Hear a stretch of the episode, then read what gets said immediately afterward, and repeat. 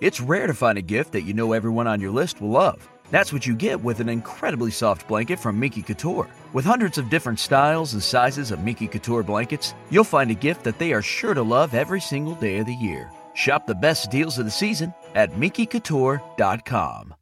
Hello dear, bienvenida a un nuevo episodio de Fuyoshi Senpai, este podcast en el que hablamos de romance boys love, ya hoy y también de pronto metemos shoujo y seinen. En esta ocasión nos va a tocar hablar sobre un shoujo que creo hasta la fecha es mi shoujo preferido. Wow, yo de verdad que cuando estaba pensando en grabar este podcast, hablar de Fruits Basket, lo primero que pensé fue, mm, quién sabe si me sigue gustando tanto como me gustó la primera vez que lo leí, que fue hace 13 años aproximadamente. Y dije, no, ya, ya tengo 26, ya las cosas han cambiado, bla, bla, bla. Hmm, pues no, yo creo que sigue siendo mi show yo preferido. Creo que no ha habido ninguno que le haya ganado a este. Y volviendo a releer la historia, pues hmm, sí, sigue siendo mi show yo preferido. Creo que he leído Fruits Basket unas cinco, seis, no, yo creo que muchas más. Probablemente unas siete u ocho veces. Y no me canso de, de Basket. Es una historia que me encanta mucho. Cada año que pasa o cada vez que voy creciendo, es verdad que hay cosas que ya no me acaban de gustar tanto como me habían gustado antes y puede que tenga que ver con que me estoy amargando la existencia. Eh, pero también creo que es válido comentar otros aspectos de la trama. Si es la primera vez que estás aquí y no sabes de qué va este podcast y nunca te habías preguntado sobre Fuyoshi Senpai y llegaste por el título porque te gusta Freeze Basket o estás viendo la primera temporada o no sé, alguna cosa que te haya llegado te haya hecho llegar por aquí, déjame contarte que este podcast tiene muchísimos spoilers, entonces no es un podcast apto para personas que no han terminado la trama o que no les gustan los spoilers. Mucha gente me dice, ay, ves que deberías dar uno o dos spoilers. No, yo normalmente destripo toda la historia y eso es lo que vamos a hacer hoy con Freeze Basket. Si solamente te has visto la primera temporada del anime o estás en periodo de verte la segunda, créeme que te voy a spoilear demasiado. Hay muchas cosas que en Freeze Basket no se saben y que son fundamentales para la trama y son los cliffhangers, los plot twists que hacen que uno se mantenga así como el filo del asiento. Entonces, yo ahorita voy a develarte absolutamente todo de la trama, todas las sorpresas, todas las muertes, todo, todo.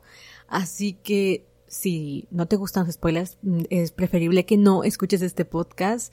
Freeze Basket va sobre una historia sobrenatural de fantasía y romance.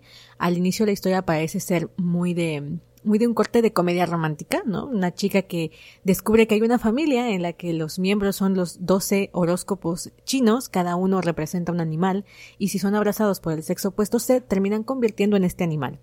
Entonces, al principio es muy jijiji, muy jajaja, pero la historia realmente es bastante oscura.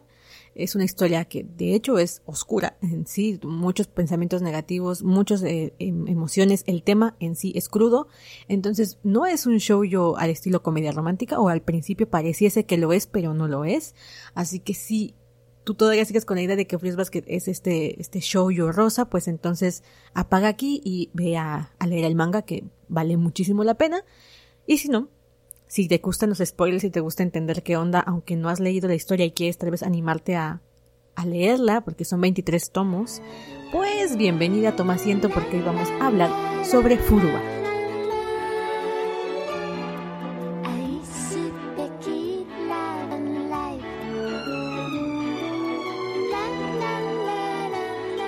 Pues si te estás preguntando quién carajo soy, mi nombre es Gabriela Figueroa, también conocida como Gaby Figueroa soy una Fuyoshi y otaku desde hace 13 años aproximadamente. Me encanta el manga, me encanta el anime, soy más de manga que de anime, la verdad. Y soy una romántica empedernida. Tienes mi web gabifigueroa.com donde vas a poder encontrar algunas de mis historias, varias reseñas, tanto de Boys Love, que es lo que en realidad más reseño, y también algunas de Seinen. Este episodio Está traído gracias a mis patrons, a los que de verdad les debo la vida, sin ustedes no estaría aquí, queridos patrons.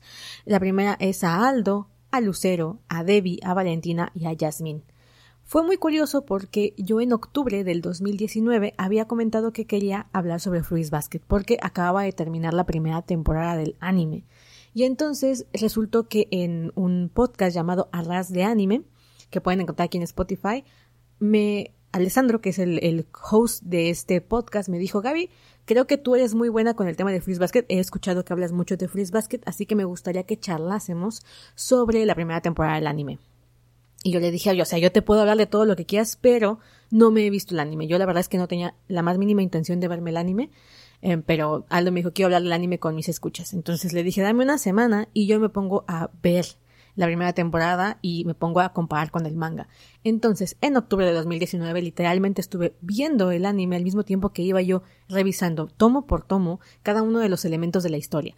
Entonces tenía yo la historia muy muy fresca. Pero en Arras de Anime, pues no, no me dejaban dar spoilers, ¿no? Fue como vamos a invitar a la gente a verlo sin spoilers. Entonces yo me tuve que contener muchísimo ahí vas a encontrar un poquito de, las cositas que me gustaron del anime de esta nueva versión que el 2001 no tenía, la gran diferencia entre ambas versiones y sin spoilers. Así que, bueno, si todavía sigues aquí y estás pensando, bueno, es que quiero escucharlo, pero no sé, ve mejor al, de, al podcast de Arras de Anime porque es una entrevista que me hicieron, bueno, una charla que tuvimos y ahí no develamos nada que fuera más allá de la primera temporada. Bueno, tú haces la versión sin spoilers y yo me voy a chutar la versión con spoilers en mi propio podcast. Y me dijo, vale, ¿Qué pasó? Yo el fin de semana tenía apuntes, notas, había yo tenido, tenía yo los mangas, los 23 tomos que tengo de Editorial Vid, porque, oigan, es que yo fui fan desde el inicio, entonces los tengo desde Editorial Vid, eh, aquí acumulados en mi mesa y con, con notitas y cositas así como muy frescas en mi mente y me puse a hablar y hablar y hablar. Y resultó que eh, me chuté un episodio de dos horas. Para quienes sigan el podcast saben que a mí el tema del tiempo ah, se me va a veces muy, muy cañón en plan de que me dicen, ay, me encantaría que fuera un podcast larguísimo y yo sufro mucho porque hay mucho ruido en mi casa y eso provoca que los podcasts no puedan ser tan largos. Entonces me costó mucho trabajo grabar ese episodio, me emocioné bastante, eh, estaba yo con el hype altísimo porque lo acababa de leer y resulta que por tonta, por torpe, cuando me quiero salir del programa para guardar el episodio, para editarlo otro día, me dice guardar cambios y no sé por qué corno de la vida le puse no. Entonces yo no guardé el episodio, lo borré básicamente. Y la verdad es que hice mucho coraje conmigo misma, hice berrinche y dije, ay, no, no vuelvo a grabar. O sea, me ardía la garganta para cuando yo terminaba el episodio y dije, no, o sea, no dije ya más adelante lo volveré a hacer, yo creo, ¿no? O sea, dejé los apuntes por ahí y dije ya lo volveré a hacer otro día. Pero ese día no llegó, estamos hablando de que eso fue octubre, noviembre, diciembre, enero, febrero, marzo, abril, mayo, junio, julio. Han pasado nueve meses desde que iba yo a grabar ese episodio. Y el berrinche me duró un montón de rato. Y yo, sinceramente, ya había dicho, ¿ya para qué voy a grabar el episodio de Freeze Basket? A nadie le importa ya a estas alturas Freeze Basket. Y pues me equivoqué porque en mi Patreon, el último, la última eh, petición que dije, Ay, ¿qué, tema quieren? No, yo dejo encuestas porque hay muchísimas cosas en el mundo de Voice Love y del mundo del manga como para hablar y a mí no me da tiempo de ver absolutamente todo. Entonces les digo, bueno, ¿de qué les gustaría que yo hablase? Y elijo lo que mis patrons me sugieren. Entonces fue muy sorpresivo cuando me dijeron, oye, deberías hablar de Fruits Basket. Y yo dije, ¿en serio? Yo pensé que el tema estaba muerto. Y no solamente me lo dijo un patron, me lo dijeron varios. Entonces dije, bueno, todo sea por ustedes, todo sea por ustedes que hacen que este podcast siga vivo, que yo continúe haciendo este programa, pues voy a, voy a grabarme el episodio de Freeze Basket. Entonces lo decidí así un, creo que fue el miércoles que lo decidí o el martes, no recuerdo. Lo publiqué en Instagram, si no me sigues en Instagram, ahí desesperando la vida, arroba eh, Gaby Senpai, que vamos a cambiarlo a Gaby Figueroa por si luego no me encuentras, va a ser ahora Gaby Figueroa, pero bueno, Gaby Figueroa es mi Instagram pues resulta que, eh, como se dice, eh, yo lo publiqué así de, el viernes tienen episodio. Y luego yo solita dije, genial, ya no tengo fresco Freeze Basket. Entonces lo que hice fue que en la noche tomé todos los tomos a partir del 16, ¿no es cierto? A partir del tomo 10, agarré el tomo 10 y empecé a leer a partir de ahí, ¿no? Porque dije, ya no tengo tiempo para chutarme cada uno de los episodios como en octubre. Porque aparte, tengo pendientes terminar Turn Type, que es un manga que me ha estado pidiendo, un manga, una, un dorama, Voice Love, que me ha estado pidiendo mucho. Bueno, tengo ahí pendiente Turn Type. Tengo pendiente dos manguas que también me han estado pide y pide y pide. Eh, y bueno, y aparte de la Freeze Basket, yo dije, madre mía. Entonces, lo que hice fue releer por encimita, terminé picándome otra vez con Freeze Basket, así que bueno. Vamos a hablar de ella, de Tocho Morocho. De verdad, no voy a intentar no perderme mucho porque eh, Freeze Basket es un manga show, yo creo que de los más largos que he leído, aparte de Fusion Yugi o de esas historias que son como de fantasía eh, épica que existen, claro, existen en el shoujo, principalmente en el shoujo de los 90. Los shoujos eran muchos más largos, hoy en día son más cortos y tienen más que ver con problemas eh, escolares. Yo hace muchos años que abandoné el shoujo. Eh, soy más de José hoy en día porque mm, ya estaba yo bastante hastiada del tema de preparatoria, primer amor. Ya, ya, ya, 26 años, me estoy amargando cada año más porque pues vas creciendo y sinceramente creo que sí es un proceso extraño este que te sucede en el que dices, es que eso que antes me emocionaba y me divertía, hoy en día ya lo veo muy infantil o ya no me, ya no me acaba de convencer, ¿no? O sea, esas historias de romance en preparatorias, por ejemplo, les juro que después de Au Haru Ride, o como se pronuncie, fue el último show yo al que le di mi atención bien, digámoslo, y lo abandoné. O sea, para mí nunca van a ver un, ¿cómo se dice? Un post sobre Au Haru Ride porque me, parece una historia, o sea, de verdad no me gusta. Entonces, como yo estaba en plan de, oh my god, el, el único show yo que sigue permanente en mi vida es Fruits Basket, pues dije tengo que abordarlo. Entonces tiene 23 mm, tomos, en el total son ciento, dejen aquí tengo el dato, porque estoy con mi último tomo, son 136 episodios, que para un show yo, oigan, se dice poco, pero no, no es poco. Y bueno, la verdad es que no sé si este episodio va a salir mejor que el que grabé en octubre o peor, por dos circunstancias. La primera es que en octubre yo tenía mucho más fresca la historia y venía con el hype altísimo, eh, en esta ocasión lo tuve que leer más por encimita, así que probablemente se me escapen muchos datos. Pero la diferencia entre octubre y ahorita que estamos en julio del 2020, que es cuando estoy grabando este episodio, es que me estuve formando para escribir mi novela, ya quienes me sigan en el podcast saben que he venido trabajando una novela, que siempre estoy hablando con el mismo tema y que en Patreon encuentran toda mi aventura, por cierto. Bueno, pues resulta que pues me he estado formando, ¿no? Entonces he estado aprendiendo sobre técnicas, sobre eh, recursos narrativos, un montón de cosas eh, como para mejorar mi escritura, que de hecho uno piensa que puede escribir y después te vas dando cuenta que pues de poder se puede, pero hacerlo bien eh, hay un margen bastante amplio, ¿no? Entonces he estado como tomando talleres, cursitos, he leído bastantes libros, entonces ahora resulta que no puedo tomar una historia y leerla con toda la emoción del mundo como antes, porque empiezas a ver defectos en la trama, agujeros de guion, problemas con los personajes, y es muy frustrante. Sinceramente, si pueden evitarse esto, evítenselo, porque te genera sentimientos encontrados que no puedas disfrutar tanto una historia. Es, ay, muy complicado. Entonces, eso me estaba pasando con Freeze Basket. O sea, empecé a verle muchos más defectos eh, de los que le vi cuando lo leí todas las veces anteriores. Y eso no significa que sea una mala historia o que yo no la haya disfrutado. Simplemente que ahora con el ojo un poquito más crítico empiezas a ver cosas que antes no veías y hasta te amargas un poco la existencia. Por cierto, parece que si todo sale bien el próximo año voy a poder tomar un curso de, eh, ¿cómo se llama esto? Crítica literaria, a ver cómo nos va con ese, ese aspecto. Pero bueno, Volviendo al punto, a pesar de todo este rollo de, ay, ya, es crítica y me tomo aquí una pipa, que no, tampoco es para tanto, eh, Basket sigue siendo mi manga shoujo preferido. Yo pensé que cuando lo iba a releer esta vez iba a encontrar muchos defectos que iban a hacer que yo dijera, ay, no era tan buena como la, como la creía, pero pues no, resulta que sí sigue siendo bastante buena. No tanto como creía al inicio, no tanto, pero sí es muy buena y seguirá siendo por, yo creo, bastante rato más mi shoujo preferido. Si te preguntas cuál es mi José preferido es un manhwa llamado The One, que tienes una reseña de dos horas también, como hora y cuarenta por ahí. En este podcast más abajo, esa es una historia china y es considerada José. Muy bien, vamos a iniciar ahora sí. Después de 15 minutos hablando, ya te vas a imaginar qué largo va a ser este episodio. Es probable que, como dije, me salte partes o me salte personajes, porque una de las cosas que tiene Fruits Basket es que son demasiados, demasiados personajes. Yo voy a admirar toda la vida, de verdad voy a admirar toda la vida a Natsuki Takaya, la autora de Fruits Basket, por ser capaz de manejar tantos personajes en una sola historia. Y que cada uno se sienta de alguna manera auténtico, se sienta de alguna manera eh, realmente bien trabajado, bien construido, a pesar de que aparecen en pocos capítulos o son incidentales, los sientes, o sea, parece que de verdad se curró, o sea, se, curró muchísimo el trabajo de personajes. Eh, otra cosa que hay que reconocerle es que a pesar de que muchas tramas quedan como tocadas por encima, aún así las sientes completas.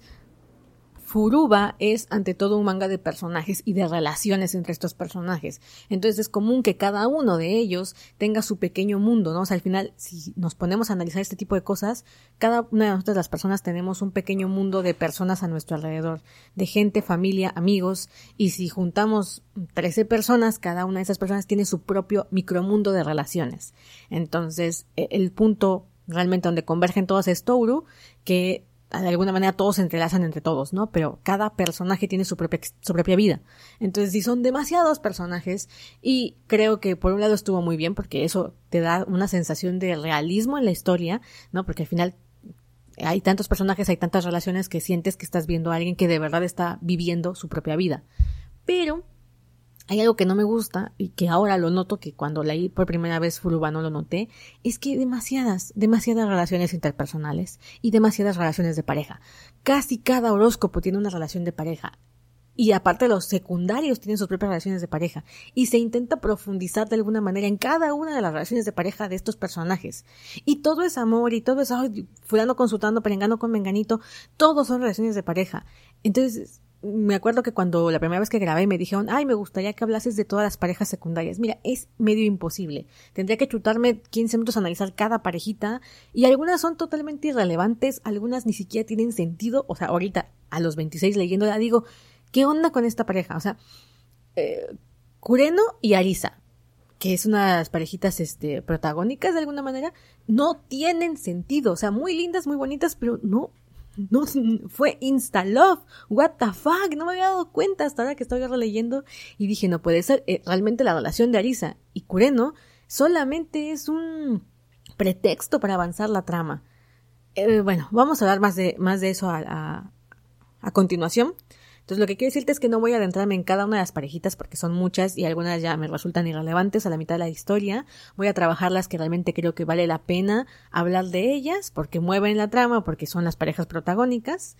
Y principalmente vamos a hablar del tema, la trama y todo lo demás de Fruits Basket. Ya a esas alturas ya debes de saber que va a haber spoilers, así que no nos vamos a meter en este asunto.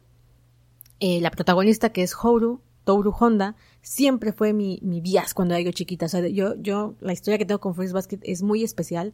Freeze Basket probablemente fue la primera colección de manga que tuve en mi vida. De, no estoy segura si primero fue Gravitation o primero fue Freeze Basket. La verdad es que creo que debió haber sido Freeze Basket porque era un manga más económico, creo yo. 10 pesos, pues, pero oigan, es medio dólar hoy en día.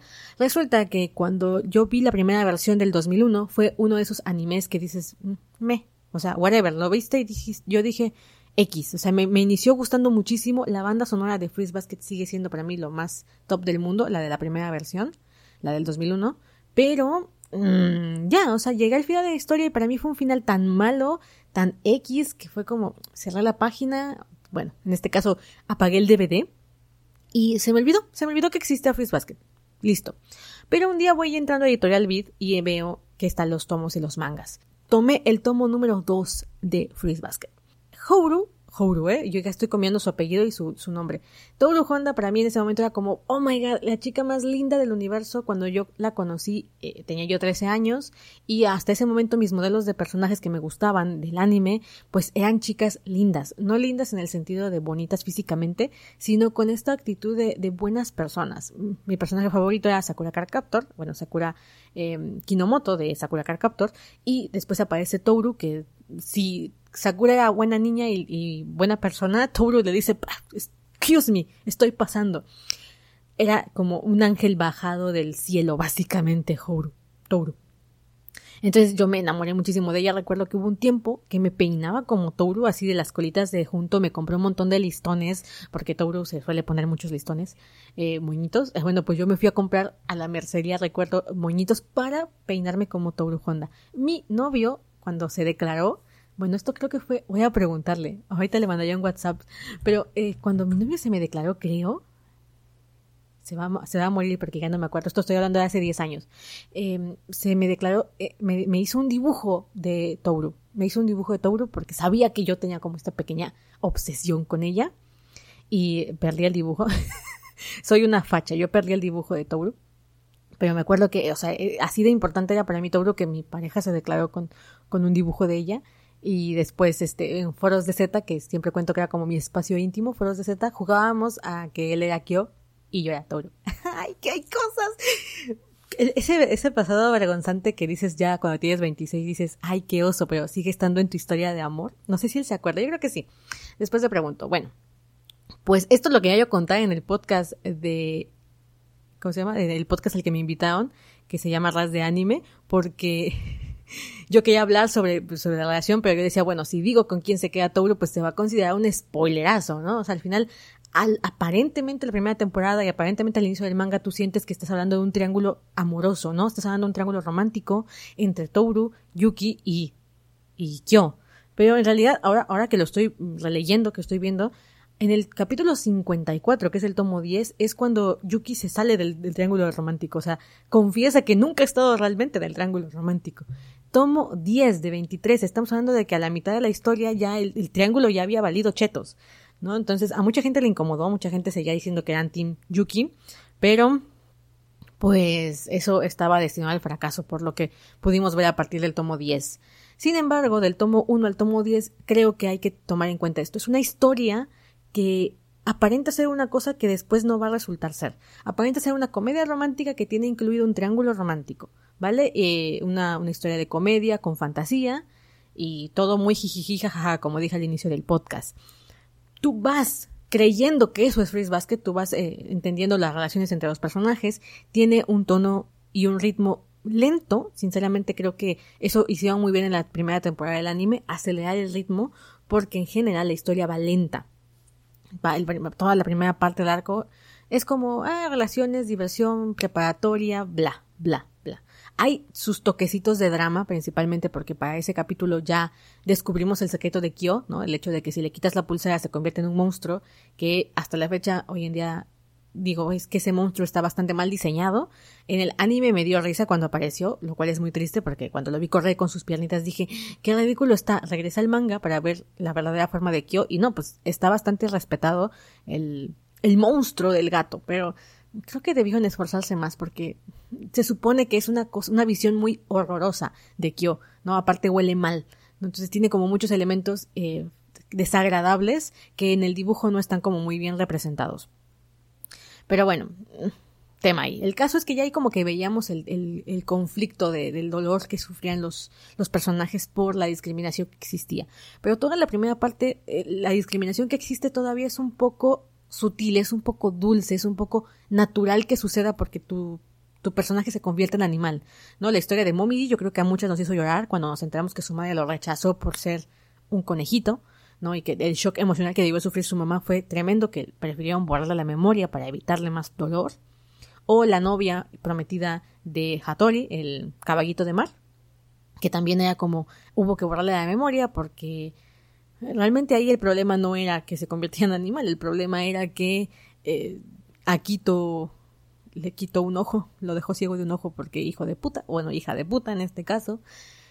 Y ya, ya, ya te daban pinceladas de que la trama iba por un, mundo oscuro, pero, pero, pero, no es hasta después de los tomos 10 u 11 donde la cosa se pone realmente oscura, ¿vale? No por el hecho de que alguien más los agreda o de que no sean aceptados, sino la misma podredumbre que existe dentro de la familia Soma.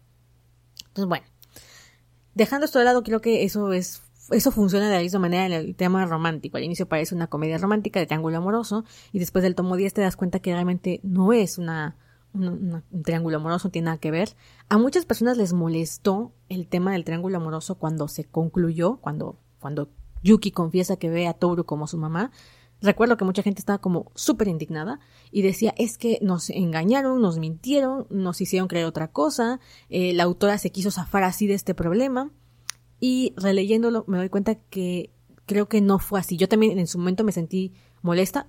Yo jamás, jamás, jamás, jamás fui Team Yuki. Tengo esa afortunada ventaja, creo que lo he contado en otros episodios, que a pesar de que a veces no me gusta la pareja protagónica, sé notar muy bien dónde se va a quedar la protagonista. Cuando hay harem o cuando hay eh, triángulos, normalmente detecto con quién se va a quedar la protagonista. Y puede que me guste o puede que no. ¿Vale? O sea, de pronto yo abandono mangas porque me doy cuenta que con quien se va a quedar no me agrada, ¿no? Entonces mm, me, me salgo usualmente. Si no me gusta, si me gusta, pues me quedo, claro. El punto es que en esta historia pues sucedió lo mismo. Yo desde que empecé a leerlo dije, ah, se va a quedar con Kyo, ¿vale? Fue como muy obvio para mí. No me esperaba el tema de la mamá, no me lo esperaba, pero sí, sí dije yo, no se va a quedar con Yuki, ¿no? O sea, no, no, no parece que vaya a ser un triángulo romántico al uso. Pero cuando leí la parte en la que Yuki dijo, es que la veo como mi mamá, dije, ay, qué manera tan cutre de justificar que no es un triángulo amoroso. O sea, en ese momento me pareció muy cutre, eh, muy chafa, ¿no? De decir, qué maneras de decirnos a los, a los lectores que todo lo que hemos visto mm, ha sido, ha sido una fantasía. Pero ahora, releyéndolo, me doy cuenta que tiene todo el sentido del mundo. La verdad es que releyéndolo actualmente digo, eh, pues sí. pues sí, porque realmente la historia no va del triángulo amoroso, va de Touru como distintas facetas de su ser mujer.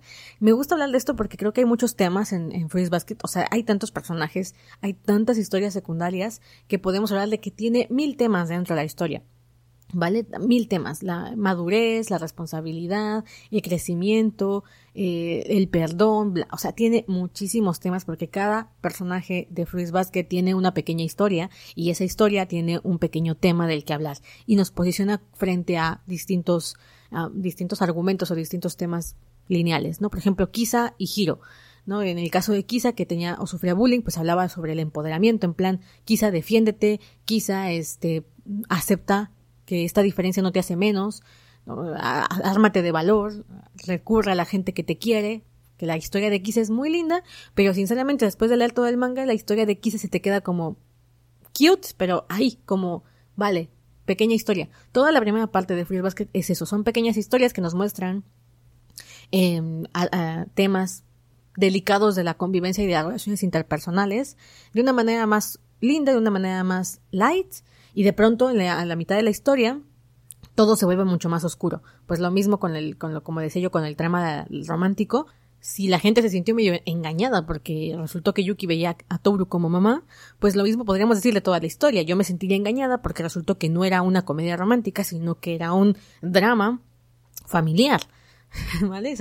El tono de Freeze Basket tiene dos partes y la segunda parte cambia mucho. Entonces no, no, puedes decir que te sientes estafada porque al final ese era el objetivo de la historia. Realmente cuando te vas adentrando te das cuenta que todo parte de este tono oscuro. Yo creo que la autora la verdad es que exploró demasiadas historias secundarias y llega un momento en el que el drama que iba a seguir, a seguir el caminito se vuelve se, como que se diluye en alguna parte de la historia y es molesto. ¿A qué drama voy a ir a argumentar? Al de la muerte de la mamá de Toru. La mamá de Toru, que es eh, la guapísima Kyoko, fue provocado por un coche, ¿no? El, impacto los mató a ambos, al papá de Machi, bueno, al papá de la novia. Ay, ¿por qué se me van los nombres? Bueno, de la diosa de la carne, que las historias están ahí como juntas. Voy a buscar porque tengo aquí los, los personajes. La novia de Kakeru Manabe. Había muerto el papá de ella por el mismo choque automovilístico que mató a la mamá de Toru.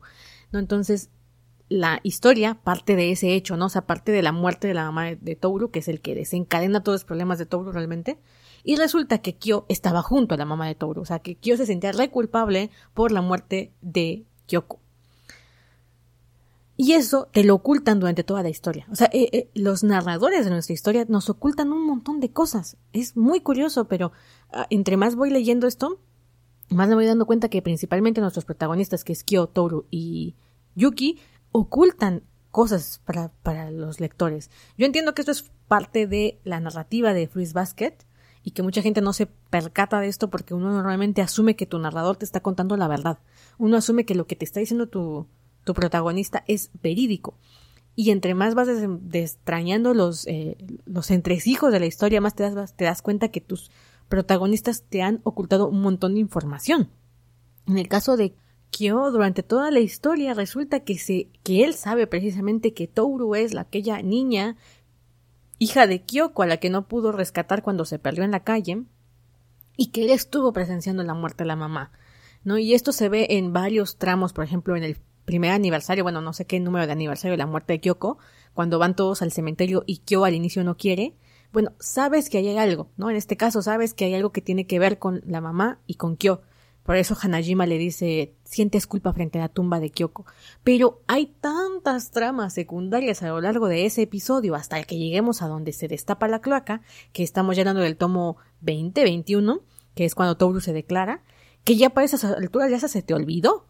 Entonces, yo siento que exploraron demasiadas cosas y ah, en algún momento, cuando yo leí la primera vez la declaración de Kyo de maté a tu mamá, yo sentí que ya habían pasado demasiadas cosas como para que eso representara una tensión dramática, sinceramente. Y creo que eso fue algo que se le diluyó a la autora. Entonces sí, como dije, hay dos partes en Freeze Basket. La primera parece jiji jajaja, la segunda es como todo darks, ¿no? O sea, todo es eh, culpa, celos, lástima, un montón de temas. Entonces lo que hice fue para analizar Freeze Basket, develar cuáles eran los temas realmente más importantes de la historia. Creo que el primero es la muerte. Creo que el primero es la muerte y el duelo. No, porque al final tenemos un montón de personajes que eh, su muerte han representado cambios importantes para la vida de nuestros protagonistas, tanto muertes físicas como muertes simbólicas.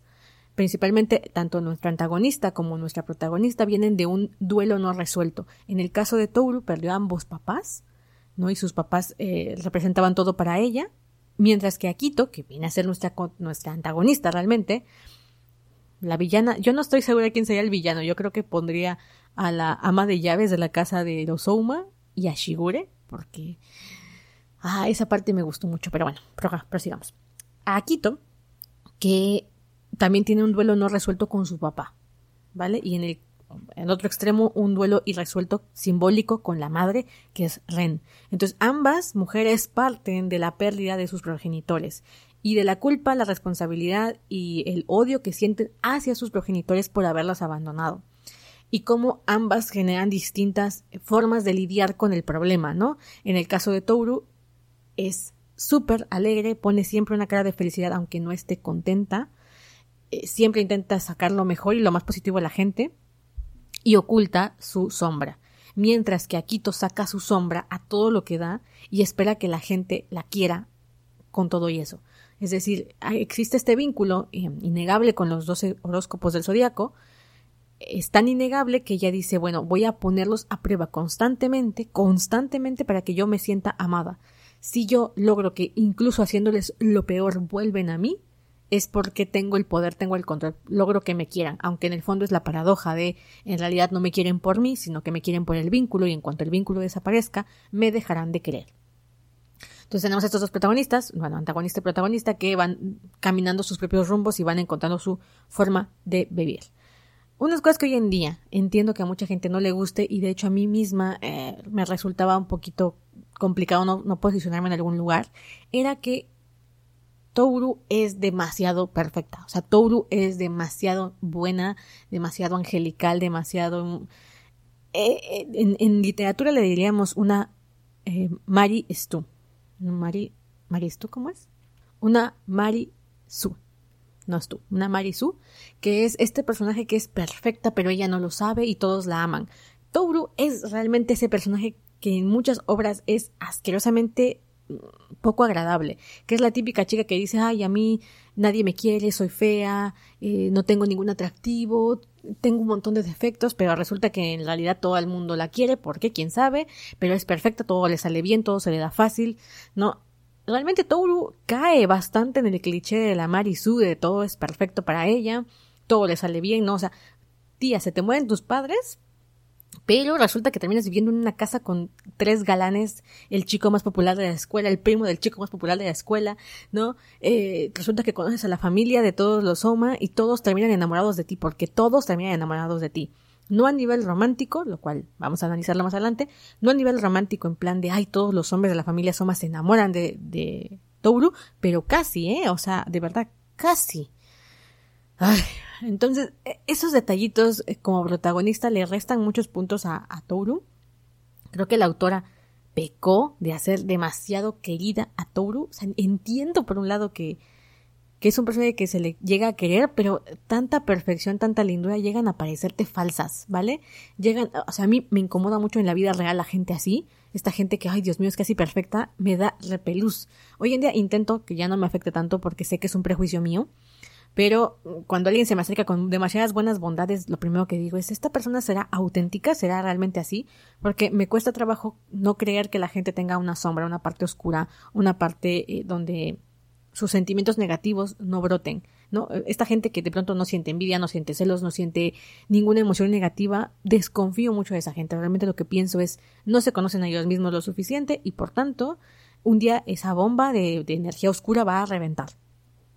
¿Por qué? Porque yo reconozco en mí misma que tengo un montón de cosas oscuras no defectos, o sea, no, no, es, no es lo mismo tener defectos a tener cosas oscuras. Eh, los defectos es, bueno, mira, yo soy muy desordenada, soy muy desobligada, eh, tengo defecto de, de, muchas cosas, soy procrastinadora, porque creen que no acaba la novela, soy eh, evasiva, tengo un montón de defectos. Pero mi parte negativa, realmente, mi parte oscura más que negativa, se refiere a que siento mucha envidia, eh, me dan muchos celos, o me comparo constantemente con las personas, o de pronto le deseo el mal a fulano, o le echo la culpa a fulano o a sultano, ese tipo de emociones negativas. Que no me gusta decirle negativas porque al final siguen formando parte de mí y las tienes que, tienes que lidiar con ellas. Entonces yo decía, ¿por qué todo el mundo quiere demasiado a Touro? O sea, es que me parecía irreal a estas alturas de mi vida. Cuando lo leí la primera vez, yo, como dije, enamorada de Touro. También entiendo que es necesaria para el tipo de trama que estamos abordando. O sea, Freeze Basket es un que todos sus personajes, todos sus personajes están, pero que más rotos que plato contra el suelo, ¿vale? O sea, están súper mal emocionalmente, anímicamente, de relaciones. Todos están pero requete jodidos. Entonces, todos se encuentran alivio en Touru. Y eh, cuando la primera vez que, que leía yo estas historias, yo decía, bueno, tiene sentido porque necesitas un lugar donde descansar tu alma y donde Touru funcione como catalizador del cambio de todos los demás personajes. O sea, normalmente en las historias de este tipo un personaje está muy mal y el otro personaje viene a ser un catalizador, le llamamos, que es el personaje catalizador no tiene tantas cosas que cambiar, sino que viene a enseñarle al otro personaje cómo cambiar. Por ejemplo, en la película de eh, Intouchables, que es una película francesa que ya ha sido llevada a quién sabe a cuántas versiones, la francesa tiene a un tipo tetrapléjico y a un chico que viene del, de unos barrios eh, bajos, tiene pocos recursos económicos y termina trabajando ahí, y es muy chistoso porque el tipo jamás ha trabajado para atender a un tetrapléjico, terminan volviéndose amigos y ambos funcionan como el catalizador del cambio del otro. Pero en realidad el que más cambia es el tipo tetrapléjico, ¿no? A través del contacto con este hombre. Y el personaje eh, de los barrios bajos, el que termina trabajando para el tetrapléjico, pues también experimenta un pequeño cambio, pero no es tan abrupto como el del otro. ¿Por qué? Porque él es el catalizador. Entonces yo sí entendía yo perfectamente que el papel de Touro era ser la catalizadora de todos los demás personajes. Pero siendo tantos personajes, siendo tantos personajes, llega a ser cansino. Dices, a ver, si la autora se iba a meter a hacer tantos personajes con propias historias, pues los catalizadores debían ser otros, ¿no? O sea, todos pudiste haber repartido el poder catalizador de, de en varios personajes en vez de acumularlos todos en ella y que de pronto llega un momento en el que todos los personajes giran en torno a ella. Y hay unos momentos en los que ni siquiera hay como mucho sentido. Es como que Touro tuviese un poder especial, una aura en la que todo el mundo caía. Esto se ve mucho con Kisa y con Isuzu, que cuando conocen a Touro simplemente es como, básicamente sienten un flechazo y es como insta-love. En este caso un, un maternal por el que caen con Touro. O sea, todos caen con Touro y es como, a veces ni siquiera tiene sentido, ¿vale? Hoy, en día lo veo y digo, es que esto parece fantasía, o sea, parecía que Toru tiene un imán y de repente todos caen como moscas hacia ella, ¿no? Por eso es que en los personajes principales hay otros catalizadores que funcionan de esta manera, no, no solamente Toru, pero ya lo, analizaremos. Dejando ya en claro que Toru es una Marisu, de regla es una Marisu, perdón. Toru, lo siento, te amo con toda mi alma, pero hoy en día lo puedo ver y digo, eres una Marisu total, o sea, Resulta que salvas a todo el mundo, a Hana, a Arisa, a Kuren, o sea, salvas a todos, salvas al mismísimo Akito. Akito lo entiendo porque era el antagonista y pues ahí es donde recibía la chicha de la historia, pero hija mía, o sea, autora mía, como que te exageraste con todo, la verdad. Vamos a ver las cosas que me gustaron y que no me gustaron de Fruits Basket. Y voy a dividirlo en trama y en romance. Mm, es porque son muchas, hay muchos detalles, hay muchas cosas que hablar de la historia, entonces nunca voy a acabar. Como dije, uno de los primeros temas es el de la, muerte. Esto de trabajar con el tema de la muerte va a significar también trabajar con el tema del cambio. Yo creo que hay tres patas principales en, en Freeze Basket. La primera es la muerte, como dije, el, tema del, del duelo no resuelto, porque muchos personajes mueren y muchos de ellos no arreglan sus problemas con el tema de la muerte. Es como que está ahí, es una sombra que los persigue y ellos hacen como que no está. ¿no? Akito, como dije, carga con la, intensidad de la muerte de Akira, que es su papá, y con el, el, último aliento de su padre que le dijo es que eres especial, y le hicieron creer que era especial y que era el ser más amado de su padre, para que en realidad en el momento de morir, Akito pensara que realmente a quien más amaba era a Ren, que es su mamá, y a la que odia. Akito desarrolla un odio hacia las mujeres. Entonces, entiendes el maltrato físico que les da a todas las personajes femeninas de la historia y cómo se desquita con ellas lo que los hombres hacen. Es todo un caso de estudio de Akito, ¿eh? Akito, por supuesto, odia a su madre por, por el hecho de que le robó, entre comillas, al padre y descarga esa ira con todos los personajes femeninos, principalmente, eh, por ejemplo, si Hiro se enamoraba de Kisa, no castigaba a Hiro, castigaba a Kisa. Si Haru se enamoraba de Isuzu, a quien castigaba era Isuzu, con quien por cierto tenía más odio porque físicamente era muy, muy parecida a Ren. Ella se odiaba a sí misma, odiaba su faceta femenina en alguna medida y se ocultaba. Y, por ejemplo, cuando había algún desastre, pues, toda su ira iba hacia la mujer de en turno, ¿vale? Y esto también me hace abordar el siguiente tema, que es el papel que jugamos en la vida. Yo creo que la autora tal vez no se metió mucho en esto y tal vez esto tiene que ver por mi formación, pero creo que quiso abordar los papeles que tenemos como mujeres en la vida de las personas y a veces a cuál le damos prioridad y a veces cuál elegimos o, decidimos ignorar. Por ejemplo, Akito era mujer, pero se hacía pasar por hombre porque odiaba a las mujeres. Entonces vivía su papel como el hijo especial de Akira, ignorando a Ren, por supuesto. Y sin embargo, su papel femenino hacía que pudiese engatusar a los hombres que, que se separaban de ella. En este caso, a, a Shigure y a Kureno, que son como el triángulo. Creo que el triángulo amoroso realmente estaba ahí entre Shigure Kureno y Akito. Entonces, en su papel de, de mujer, hacía cosas que después ella misma reprochaba a otras personas. Y ese vínculo que llevaba con los animales del zodiaco también hay que checarlo, porque si, se fijan en la relación que tiene con las mujeres del zodiaco, no es la misma que tiene con los hombres, es mucho más posesiva con los hombres, y a los hombres los condiciona a sus relaciones interpersonales con otras mujeres. Si uno de los personajes masculinos se enamoraba de otra mujer, había bronca, ¿vale? Había bronca, era como, no, tú me perteneces. Y no solamente en la relación o el vínculo especial que tenemos, sino que también perteneces en cuerpo. Esto se ve con los personajes más creciditos que tienen más edad, que son Shigure, Hattori y Ayame y Kureno. ¿no? Principalmente Kureno y, Shigure pues son esta parte también carnal que al final existe. Esto es muy curioso porque toda la primera mitad de la historia es todo muy virginal, si se dan cuenta. No se hablan de relaciones sexuales, no se hablan de eh, qué, qué, onda con los personajes, porque al final se vuelven animales. No sé si me explico, si te abraza alguien del sexo, pues te vuelves animal. Otro detalle que me viene del... Yo, obvio, por mi formación de Voice Love, por mi amor al Voice Love, lo primero que pienso es, teniendo 13 horóscopos, la condenada autora no se le ocurrió ni poner a ninguno que fuera gay, o sea, de verdad, o una que fuera lesbiana. Si no puedes abrazar al sexo opuesto, ¿no sería como algo natural que de pronto eh, algún personaje decidiese irse por su mismo sexo? Es que me parece irrisorio que con ese argumento, con esa regla en la historia, no se le hubiese ocurrido esto a la autora esto no lo veía yo antes, pero por ejemplo el personaje de Mik-chan, que es el mono, que es un hombre pero se viste de mujer, ahí había un mundo para explorar y al final terminó dejándola con la coautora, la editora de, de Shigure. Y dices, mmm, esos detallitos que hoy en día voy viendo. No, no te digo que tengas que todas las historias show yo meter una pareja voice love o meter una pareja mail to mail porque a mí me gusta el yaoi y soy fuyoshi, para nada. Pero viendo tanta riqueza en tus personajes y teniendo este problema de no poder abrazar al sexo opuesto, ¿no hubiese sido lo más lógico? O sea, por lo menos uno de tus personajes que fuese homosexual. Mujer o hombre, no me importa, o sea, pero creo que, que, que es como irrisorio. Y en Touro se ve el papel del, eh, del tema de la mujer también muy marcado porque Touro se debate, su momento, su momento de clímax de Touro es cuando se debate entre su ser hija, ¿quién soy? Soy hija de Kyoko, o quién soy? Soy mamá de los doce horóscopos, o quién soy? Soy la mujer que quiere una relación, una relación erótico afectiva con Kyo. Y al final las mujeres lo vivimos así, o sea, de pronto como mujer, cuando por ejemplo las, mujeres son mamás, de pronto se vuelcan en su papel de mamás y olvidan su papel de esposas o pareja, ¿no?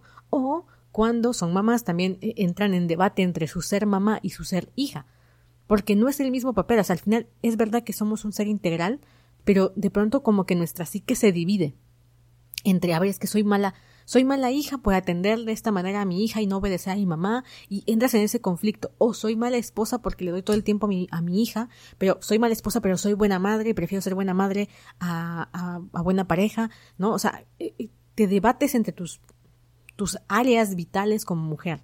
Y creo que eso le pasa a tanto a Quito como a Touru. En el caso de Touru, todos los animales del zodiaco es verdad que esto es por lo único, por lo que no se le consideró harem y no se le consideró de alguna manera eh, a más Mari tú a, a, porque los personajes no se enamoran de ella de manera erótico-romántica, casi ninguno. Aunque todos se enamoran de ella de alguna manera. E, e, es medio frustrante porque incluso Shigure, que está totalmente enamorado de Akito, tiene una, una escena en la que dice, tal vez si te hubiese conocido a ti, tal vez a quien debimos desear nacer fuiste tú y no Akito, dices, ya, Shigure, o sea, ya entiendo todos los personajes, pero tú, Shigure, que también estás con que, ay, tal vez el verdadero amor estaba con Toru, me pareció ya de medio vomitivo. Pero lo mismo, Hattori cuando conoce a, a recuerda a Kana, que fue su, su gran amor, y, todo el tiempo hay estos paralelismos. O sea, Toru es perfecta, de pronto sí llega a ser cansino. O sea, todos se encuentran en Toru eso que tenían que haber amado o eso que tenían que haber sanado. Y es como, ay, ya no, chale, che. Creo que hay pocos personajes que se salven de esto. Creo que uno de ellos es Haru. ¿no? Haru ya tenía sus, sus catalizadores en su vida, que uno era Yuki y el otro era la misma Isuzu, por, a la que amaba profundamente. Eh, Kyo también tenía su propio catalizador que había sido el maestro y la misma Kyoko. Y por eso creo que es factible que Kyo y Toru se enamoren, a diferencia de Yuki, que Yuki no tenía ningún catalizador en su vida, su primer catalizador fue Toru. Entonces, me pareció correcto de alguna manera que él viese en Toru a su mamá. Entonces, como te dije, Yuki se da cuenta de que ve a Toru como su mamá y como espectadores nos lo esconde un montón de rato. Si te das cuenta, nos lo va escondiendo porque ahorita lo estoy leyendo y de pronto tiene conversaciones en las que le dice a Toru, quisiera decirte algo, y tú piensas, hay una confesión, ¿no? O sea, al inicio de la historia dices, es una confesión o, quiere decirle que le gusta o alguna tontería así. Y no, le quiere decir que la ve como su mamá y no se atreve a hacerlo hasta el final de la historia. Eh, y, por ejemplo, en el tomo 11, creo, capítulo 62, en el capítulo 62, Kyo se da cuenta de sus sentimientos, o sea, Kyo acepta que está enamorado de Toru. Y Toru, tú inmediatamente te das cuenta que también está enamorada de Kyo. Y que lo ve distinto. Y que le cuesta trabajo aceptarlo hasta el final de la historia. O sea, eh, no aceptarlo, sino decir, es verdad, hoy en día prefiero a Kyo por sobre mi mamá. A mí me resuena muchísimo porque creo que es una, una historia que la mayoría de mujeres tenemos que enfrentar de alguna manera en algún punto de nuestra vida. A veces nuestra mamá funciona como ese esa barrera entre el amor de pareja y el amor fraternal.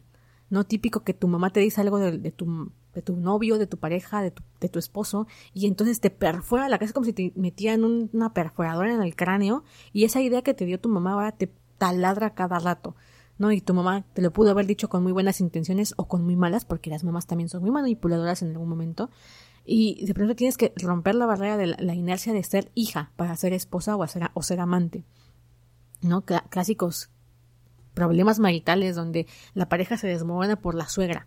¿No? Porque el, el, el marido no logra ponerte a ti como esposa por sobre su mamá.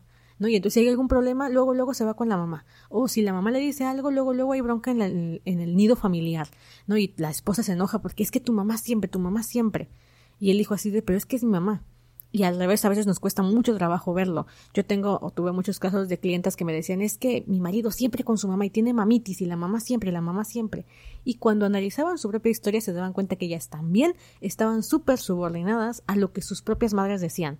¿No? Entonces, unas cosas que se hacen en terapia de pareja es que tiene que haber un momento en el que tú abandonas el seno familiar, abandonas a tu madre para ser esposa. No, no, no quiero decir que pongas por encima a tu esposo o a tu pareja por sobre tu mamá, pero sí tu papel de amante, mujer o, creadora de tu propio hogar al de, al de ser hija, al papel de ser hija, porque cuando eres hija, eres la que obedece, la que quiere el reconocimiento parte de su mamá, eres la que está buscando el cariño, la aprobación, el tiempo de tu mamá.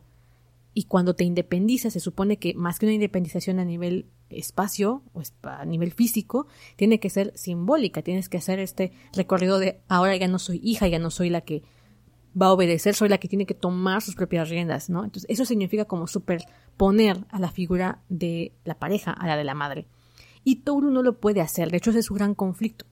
¿Por qué creo que esto es tan importante? Además de aceptar el cambio y de aceptar que las personas que se la tercera pata, eh, el cambio en sí, ¿no? O sea, el duelo viene ligado al cambio.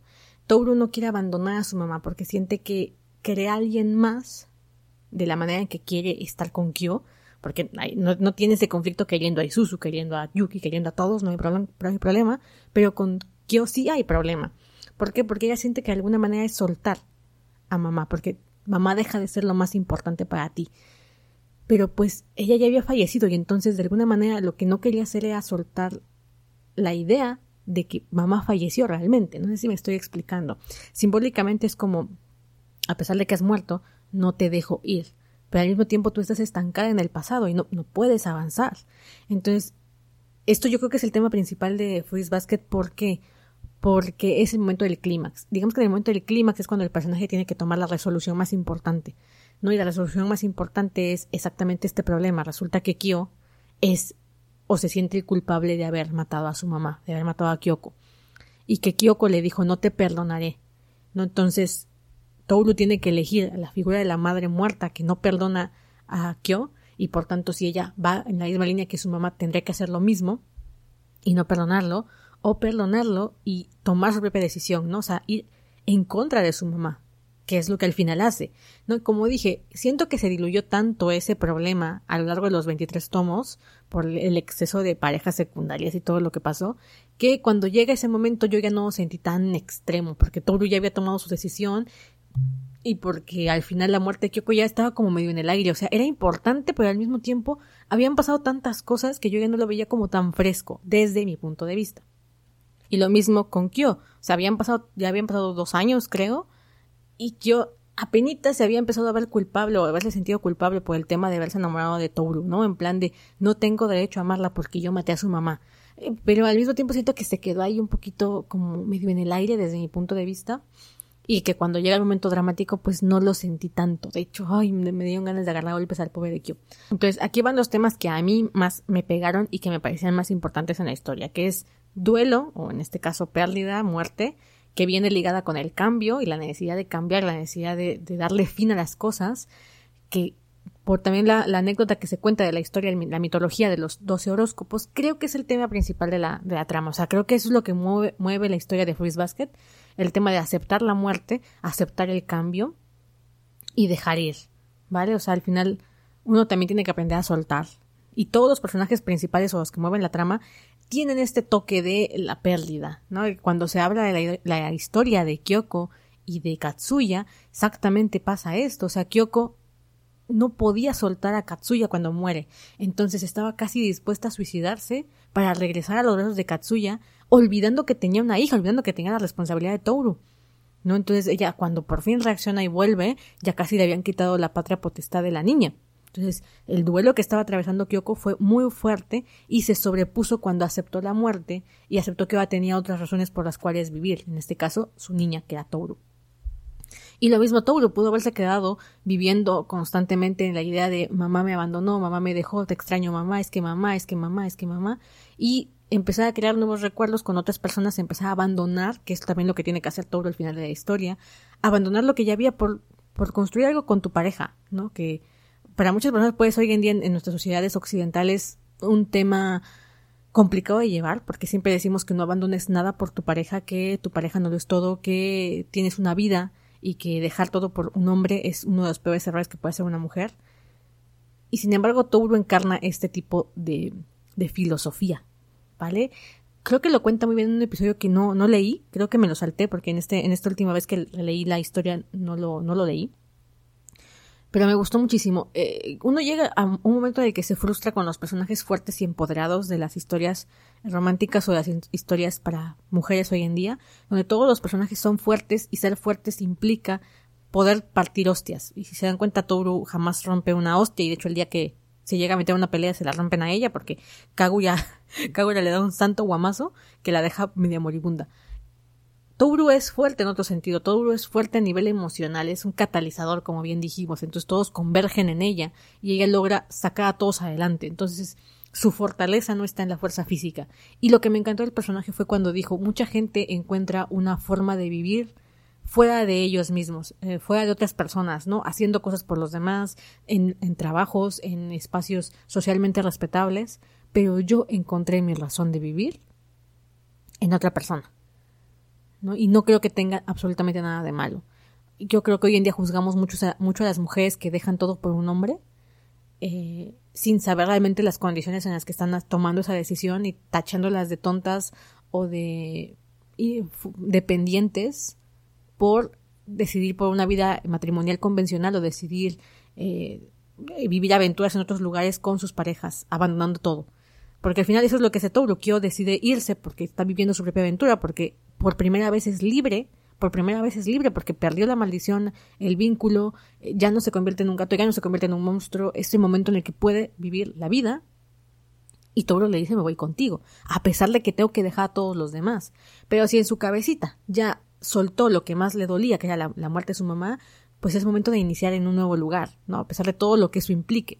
Y a mí me gustó muchísimo, yo no soy una persona que realmente piense eso, yo de hecho tengo el otro tipo de filosofía de tu vida va por un lado y lo de la pareja es lo de menos. A pesar de que soy muy romántica y todo esto, en mi vida práctica no, no pienso de esa manera, pero me gusta verlo y me gusta que se le dé voz a esas formas de vivir de otras mujeres y dejar de criticar qué es mejor o qué es peor. ¿Es mejor perseguir una carrera profesional o es mejor tener tres hijos? Pues ¿qué te hace a ti feliz? ¿Vale? Si a ti te hace feliz tener tres hijos, pues tenlos. si a ti te hace feliz tener una vida matrimonial donde hay un lugar al que, llamar hogar, aunque tú no trabajes, adelante. Si para otra es tener cinco doctorados, pues adelante.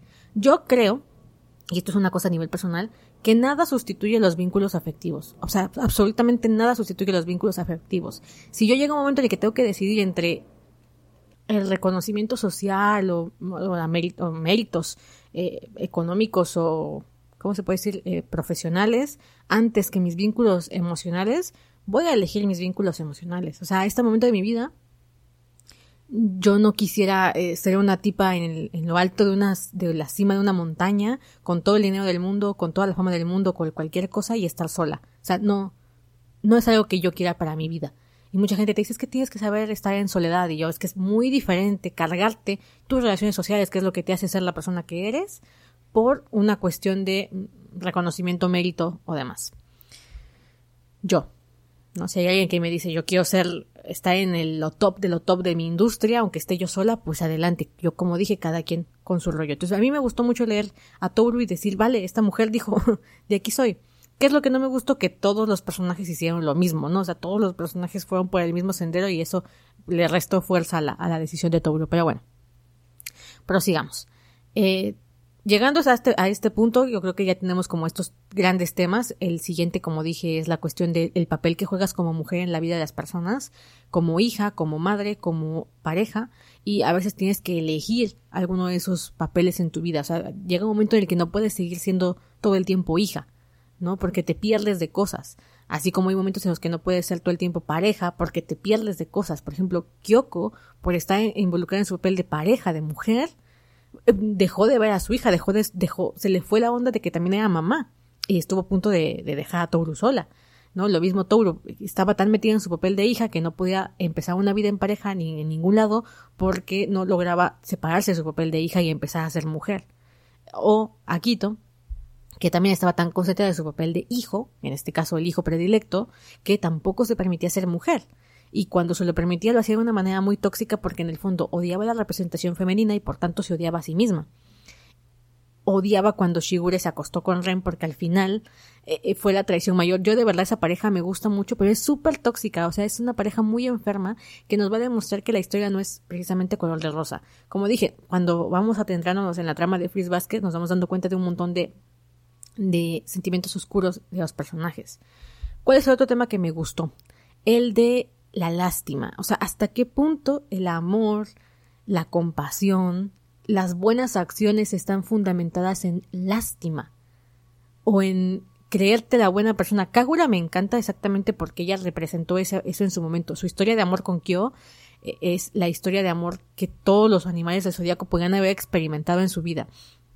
Kagura se acerca a Kyo porque se sentía menos miserable con Kyo. Cuando estaba con Kyo decía, bueno, mi vida está mal porque soy un jabalí por toda la historia los Soma, pero cuando estoy con Kyo me siento menos eh, pobrecida, me siento menos desdichada, porque hay alguien más desdichado que yo. Entonces, en la comparación de decir, bueno, no estoy tan jodida como él, me siento bien, me siento mejor conmigo misma, lo cual es un pensamiento oscuro. Y luego, esta parte de decir, bueno, si yo acepto al demonio que es Kyo, si yo acepto al, al monstruo de Kyo, soy la pura, la buena, la que puede aceptar al monstruo de Kyo. Eso, eso también es súper oscuro. ¿Cuántas mujeres no hemos aplicado esta fórmula de decir, es que si yo logro salvar a esta persona, en, el caso de las parejas, que suele pasar mucho, eh, a esta pareja de problemas del alcoholismo o de las, cualquier adicción que tenga o de cualquier asunto que no sea bueno para él, si yo logro hacerlo, si yo logro aceptar a esta persona tal y como es, es que soy buena persona. Es como cuando también damos limosna y nos sentimos bien con nosotros mismos porque dimos limosna, pero no lo estamos haciendo por el otro, lo estamos haciendo por nuestro sentido de soy buena persona.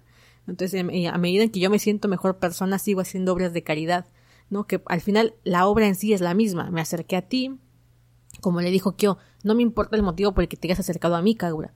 O sea, bien pudo haber sido lástima, lo que sea. Pero me hiciste feliz el momento en el que duró, porque yo estaba solo. Entonces, eso también da para un debate ético. O sea, al final lo que importa es la consecuencia o la motivación, ¿vale? Me acerqué contigo por motivos egoístas, crueles, o me acerqué contigo por motivos oscuros de, de, de autorregocijo, de ego, pero al final la consecuencia fue positiva, eso quita o le quita peso a los motivos originales, sí, no, no, hasta, hasta qué punto. Eso también lo vamos a ver al final de la historia, casi cuando Kazuma, el papá adoptivo de Kyo, les cuenta la historia del abuelo.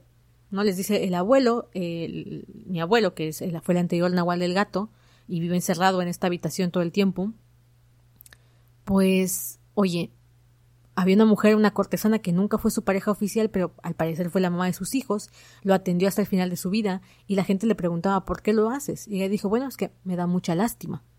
¿No? Y Kazuma no quería lo mismo para Kyo, o sea, decía, quiero que alguien lo quiera por ser quien es, no por los sentimientos eh, de lástima que le puede causar a la persona. Touru lo mismo, o sea, creo que en Touru es exactamente como dije Marisu, eh, no, no hay ese sentimiento, o sea, se acerca a todos porque siente compasión fidedigna por ellos, porque se siente reflejada con ellos y los puede querer sin este condicionamiento, mientras al mismo tiempo es fiel a sí misma. Ejemplo, nuevamente, cuando va a perseguir a Kyo, eh, Kyo estaba harto de que su mamá le dijera que no le tenía miedo, de que lo quería muchísimo, de que básicamente le mintiera para hacerlo creer algo que no era, porque su mamá en realidad le tenía miedo, en realidad estaba angustiada, en realidad le tenía odio por no haber sido el hijo que ella esperó que fuera y terminar siendo el monstruoso gato. Entonces le mentía constantemente y darse cuenta de esta mentira era más doloroso para Kyo que que le hubiesen dicho la verdad. Entonces Touru se lo gana ahí porque le dice en realidad tengo mucho miedo, en realidad estoy súper mal. O sea, no, no, es como que te vi y dije, ay Dios, lo amo siendo como es, no, ni madres. Touru dijo, por Dios, ¿esto qué es? Pero no, no lo soltó porque se dio cuenta que si lo dejaba ir, Kyo jamás iba a, a volver a aparecer ante nadie, o sea, se iba a super recluir. Entonces, soportó la parte de, de, sus propios sentimientos para salvar a Kyo. Y no le mintió, le dijo, me estoy muriendo de miedo y de hecho tengo ganas de vomitar, básicamente, porque hueles horrible. Pero aún así estoy aquí, te quiero, ¿no? O sea, no le dijo te quiero, pero ya después en la trama te das cuenta que fue ahí donde empezó a enamorarse de Kyo. Entonces creo que eso también habla un poco de, la, de esta aceptación ¿no? De esta aceptación de las cosas no son bonitas y aún así a veces te tienes que quedar. Hay una frase del psicólogo Jordan Peterson, creo que lo he comentado ya en, esto, en estos podcasts que me gusta mucho este hombre. Bueno, había una cosa que decía, el matrimonio existe. Yo era una antimatrimonio, porque yo decía, es que eso es una cadena de perro, eso es este ponerte un collar, ¿no? Principalmente porque era feminista y pues en la concepción del matrimonio eh, la concepción del matrimonio es como la cosa más horrible porque es como un contrato donde tienes que aceptar todo lo que venga. Pero esta filosofía que también tenía eh, Peterson me gustaba y decía uno se casa con la persona porque es una demostración de no importa qué me muestres no te voy a dejar. O sea no importa lo desagradable o lo monstruoso que seas, estamos en esto juntos, en este puto barco de 50 años en lo que seamos pareja. No, en cambio, si nunca te casas, y viven juntos, pero la demás, decía, es como, está siempre la puerta abierta para escapar, ¿no? Eh, mira, ahorita estoy contigo porque pues es lo que hay. Pero si aparece algo más, pues en cualquier momento me puedo ir. No, o sea, realmente no hay un compromiso de aceptar que de pronto podemos ver lo peor del otro y aceptar quedarnos y viceversa, ¿no? Que alguien vea lo peor de uno mismo y que decida quedarse. Claro, esto hay que matizarlo, ¿no? No es lo mismo que tu pareja te golpee y haya violencia intrafamiliar y bla, bla, bla, y digas, ay, es que estoy casada con él y me tengo que quedar aquí hasta que me muela golpes. No, hija. Pero se refiere a, de pronto, como dije, hay muchos sentimientos negativos, muchas cosas feas de cada uno de nosotros, y de pronto no hay ningún lugar de contención. No hay ningún lugar en el que te puedan aceptar. Porque para cambiar, para mejorar, para curarte, ¿no? Supongamos que tienes problemas psicológicos o que tienes, eh, que cargas con tus demonios no te vas a curar si nadie te da apoyo. O sea, a veces es muy difícil curarse a uno mismo solo en la soledad, en, en la depresión, o sea, es muy complicado. Y de pronto decir no tengo ningún espacio de contención. Entonces, Peterson decía, bueno, es que el matrimonio es un espacio de contención, de, vale, yo no voy a huir cuando vea lo peor de ti, así como tú no huirás cuando veas lo peor de mí. El punto no es quedémonos ahí y maltratémonos toda la vida. El punto es te acepto, y te ayudaré a mejorar, te ayudaré a cambiar, te ayudaré a salir del bache, te ayudaré a salir del hoyo, porque estamos en esto juntos, ¿vale? Entonces, bueno, eso, eso a mí me parece súper bonito y creo que exactamente lo vi en esa, en ese momento, en, la relación de Kyo y Touru, porque Kyo no era fácil, de hecho Kyo la lastima en ese momento, la empuja, creo que por un pelo y la mata en un desfiladero, no me acuerdo bien de escena, y al final ella se, se aferra a él, también esta escena, en el sentido de Touru, se da cuando ella confiesa lo que realmente sentía por su papá. Esto me gusta mucho de Touru porque yo, de hecho, creería que es una Marisu a la, rajatabla y que es perfecta. Y hoy en día no me caería bien. La verdad es que hoy en día, si yo me hubiese quedado con solamente las primeras partes de Touru, eh, es linda, pero llega un momento en el que te parece eh, irreal pero cuando aparece su sombra, me gusta mucho su sombra, tal vez porque me siento reflejada, pero me gusta mucho. A ver, la sombra de Touru va en estos dos sentidos. El primero es el de si yo suelto a mi mamá, me quedo asignada. O sea, de alguna manera me estoy aferrando al duelo, me estoy aferrando a la persona que conozco, a, a, que no quiero cambio realmente en mi vida y tengo que aceptar que el mundo es un cambio y tengo que soltar. Y la otra parte es que al final eché la culpa a mi papá.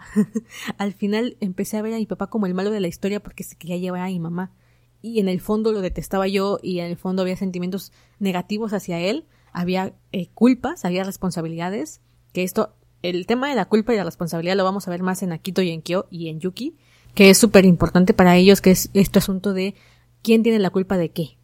Yuki, Akito y Kyo y varios de los personajes del zodiaco siempre están echando la culpa a otras circunstancias, ¿no? Akito es el más evidente porque se ve que tiene un problema psicológico.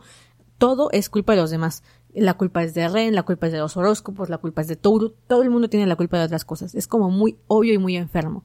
Pero en Yuki y en Kyo es un poco más sutil y sin embargo ahí está el tema, ¿no? Yuki culpaba a Kyo por ciertas cosas y Kyo era como mucho más evidente, eh, la culpa es del, del, ratón. De hecho se lo dice Kyoko al final de la historia, bueno, inicio cronológico de la historia, pero final de la, del tomo, donde le dice es que si no hay alguien a quien culpar, ¿qué, qué haces? ¿No? O sea, si, si quitamos de la ecuación a Yuki, ¿qué, qué queda? Porque ya no hay a quien culpar. Bueno, pero Kyo no tiene problemas. O sea, quita Yuki de la ecuación y se culpa a sí mismo. Por eso quiere que los demás lo culpen. Por eso le dice a Toru Kyo que tú de alguna manera también no me permitas perdonarme. Y ella le dice, no, ni madre, yo estoy enamorada de ti, acéptalo, tómalo, déjalo. Y por favor, de preferencia, tómalo. Ay, me encanta esa pareja. O sea, han pasado los años y la sigo leyendo y me sigue gustando. O sea, yo normalmente lo que sucede con las parejas es que no envejecen bien. Ves las situaciones que se involucraron los personajes cuando tenías tú 13, lo que me pasó ya lo he contado muchas veces con Risa y Otani de Lovely Complex, que era como, ay, me encanta la historia y después la ves cuando tienes 20 años, o tal que tengo 26, es como, pero por el amor de Dios, hija, sal de ahí, sal de ahí. O sea, estúpido Otani, por el amor, estúpido Otani, ¿no?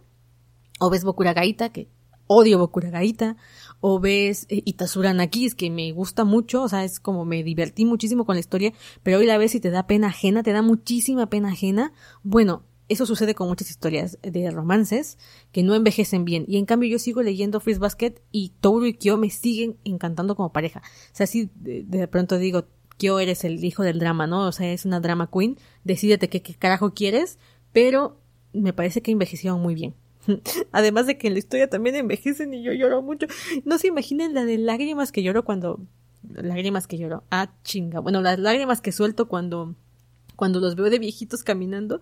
La primera vez que lo leí creo que no me pude consolar como dentro de una hora. O sea, fue... fue muy brutal. Me dolió mucho acabar Freeze Basket. Todavía me duele acabar Freeze Basket. Esas, esas, cosas que te quedan grabadas en el corazón y que no se te quitan. Ay, bueno, pues Freeze Basket sigue siendo eso para mí como me acuerdo. ¿En qué iba? Me fui. Me refui.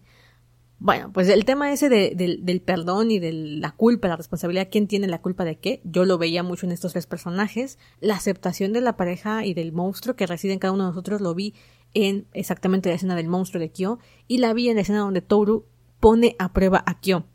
Eso está muy chido porque las parejas en la vida real ponemos mucho a prueba el amor que sienten nuestras parejas por nosotros. Yo lo hacía muchísimo, yo era una persona súper celosa y de pronto era como voy a ver hasta qué punto me aguantan. Es, algo psicológico y es algo eh, inconsciente, no es que tú estés pensando, voy a ver hasta dónde me aguantan, no es, no es consciente, pero cuando lo haces consciente te das cuenta que en realidad sí fue así. Era como voy a presionar a mi pareja, voy a ponerlo a prueba cada rato hasta que yo vea que realmente me ama.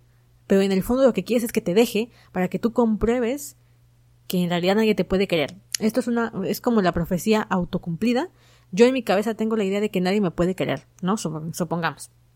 Tengo la idea de que nadie me puede querer. Llega una pareja que, pareciese que realmente me quiere como soy, y mi inconsciente tiene que comprobarse que la idea que ella tiene no es incorrecta. Entonces, sabotea la propia relación para poner a prueba a su pareja todo el tiempo hasta que esta persona la deje y entonces pueda decirse ves cómo tenía razón nadie puede quererme es lo que hace Akito. Akito todo el tiempo lo está haciendo. Es como súper consciente de que pone todos los horóscopos a prueba para que regresen con él con, bueno con ella.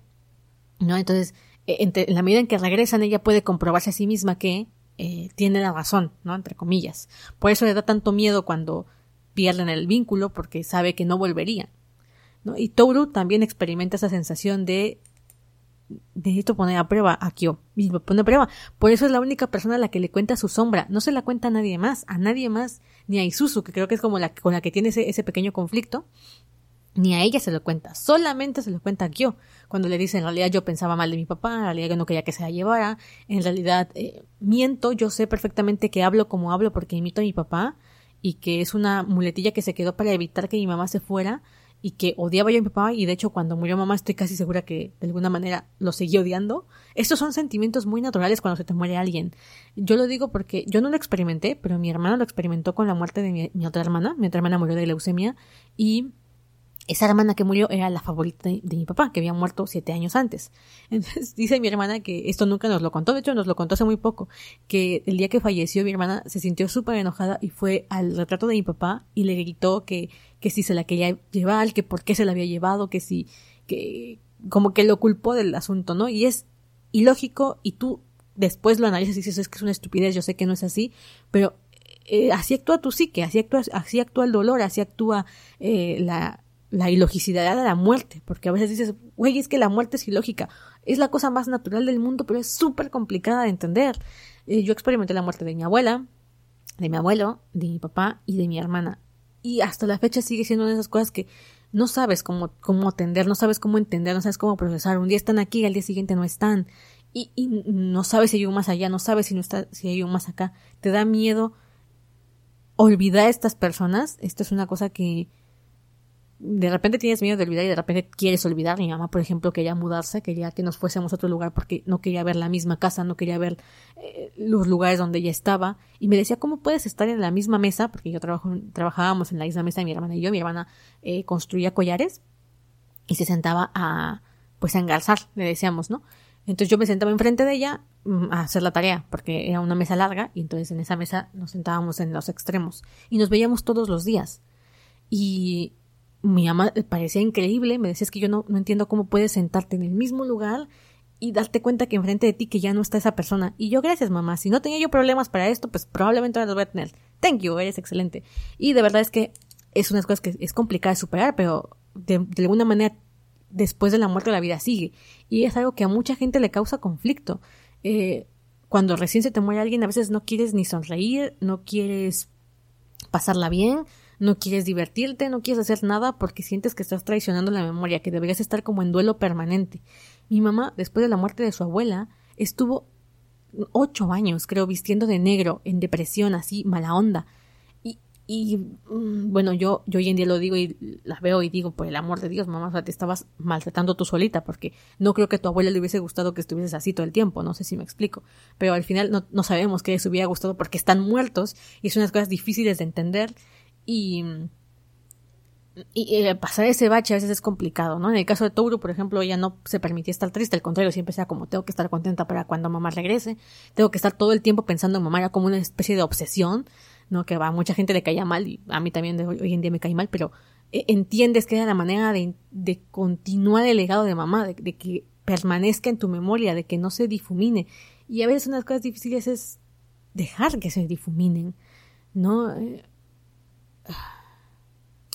Entro en crisis porque me, me, viene claro, claro mi propia experiencia y mis recuerdos con este tipo de cosas y siempre pienso, bueno, ¿hasta qué punto, no? O sea, ¿hasta qué punto tienes que, que abandonar los recuerdos de esas personas para poder seguir? Porque yo, por ejemplo, cuando era más chica, me acuerdo que, que yo pensaba no casarme, ¿no? Este típico de historias de que yo no voy a vivir con ningún hombre y, bueno, otro día hablamos de eso. El punto es que tenía la idea de que cuando fuera yo más adulta iba yo a vivir con mis dos hermanas, ¿no? Porque una de mis hermanas no se quería casar, la que falleció no se quería casar, no tenía hijos y ya y para ella ya, ya eso, ese tema estaba cerrado porque era mucho más grande que yo y yo fui como su hija. Entonces cuando se, se muere, pues la vida te cambia, ¿no? Y entonces todo lo que yo había diseñado en mi cabeza, yo que tenía la ciudad en la que iba a vivir, en dónde iba yo a vivir, todo eso, pues ya no existe y es como replantearse nuevamente. Ahora, hay miedo, hay miedo e incertidumbre al futuro, ¿no? Tú diseñas cosas, planeas, quieres, pero al final la vida es media hija de puta y dice, bueno, mañana puede que no, es, no, no pase nada, ¿no? O sea, puede que todo esto que planeaste hoy no continúe, no sea. Y es lo que Akito también tiene que ver eh, con el dios. Akito recordemos que es la reencarnación del dios original de la historia. Y el dios original de la historia exactamente lo que sucede es que no quiere cambiar, no quiere que las personas mueran, no quiere que, que las cosas dejen de ser como son.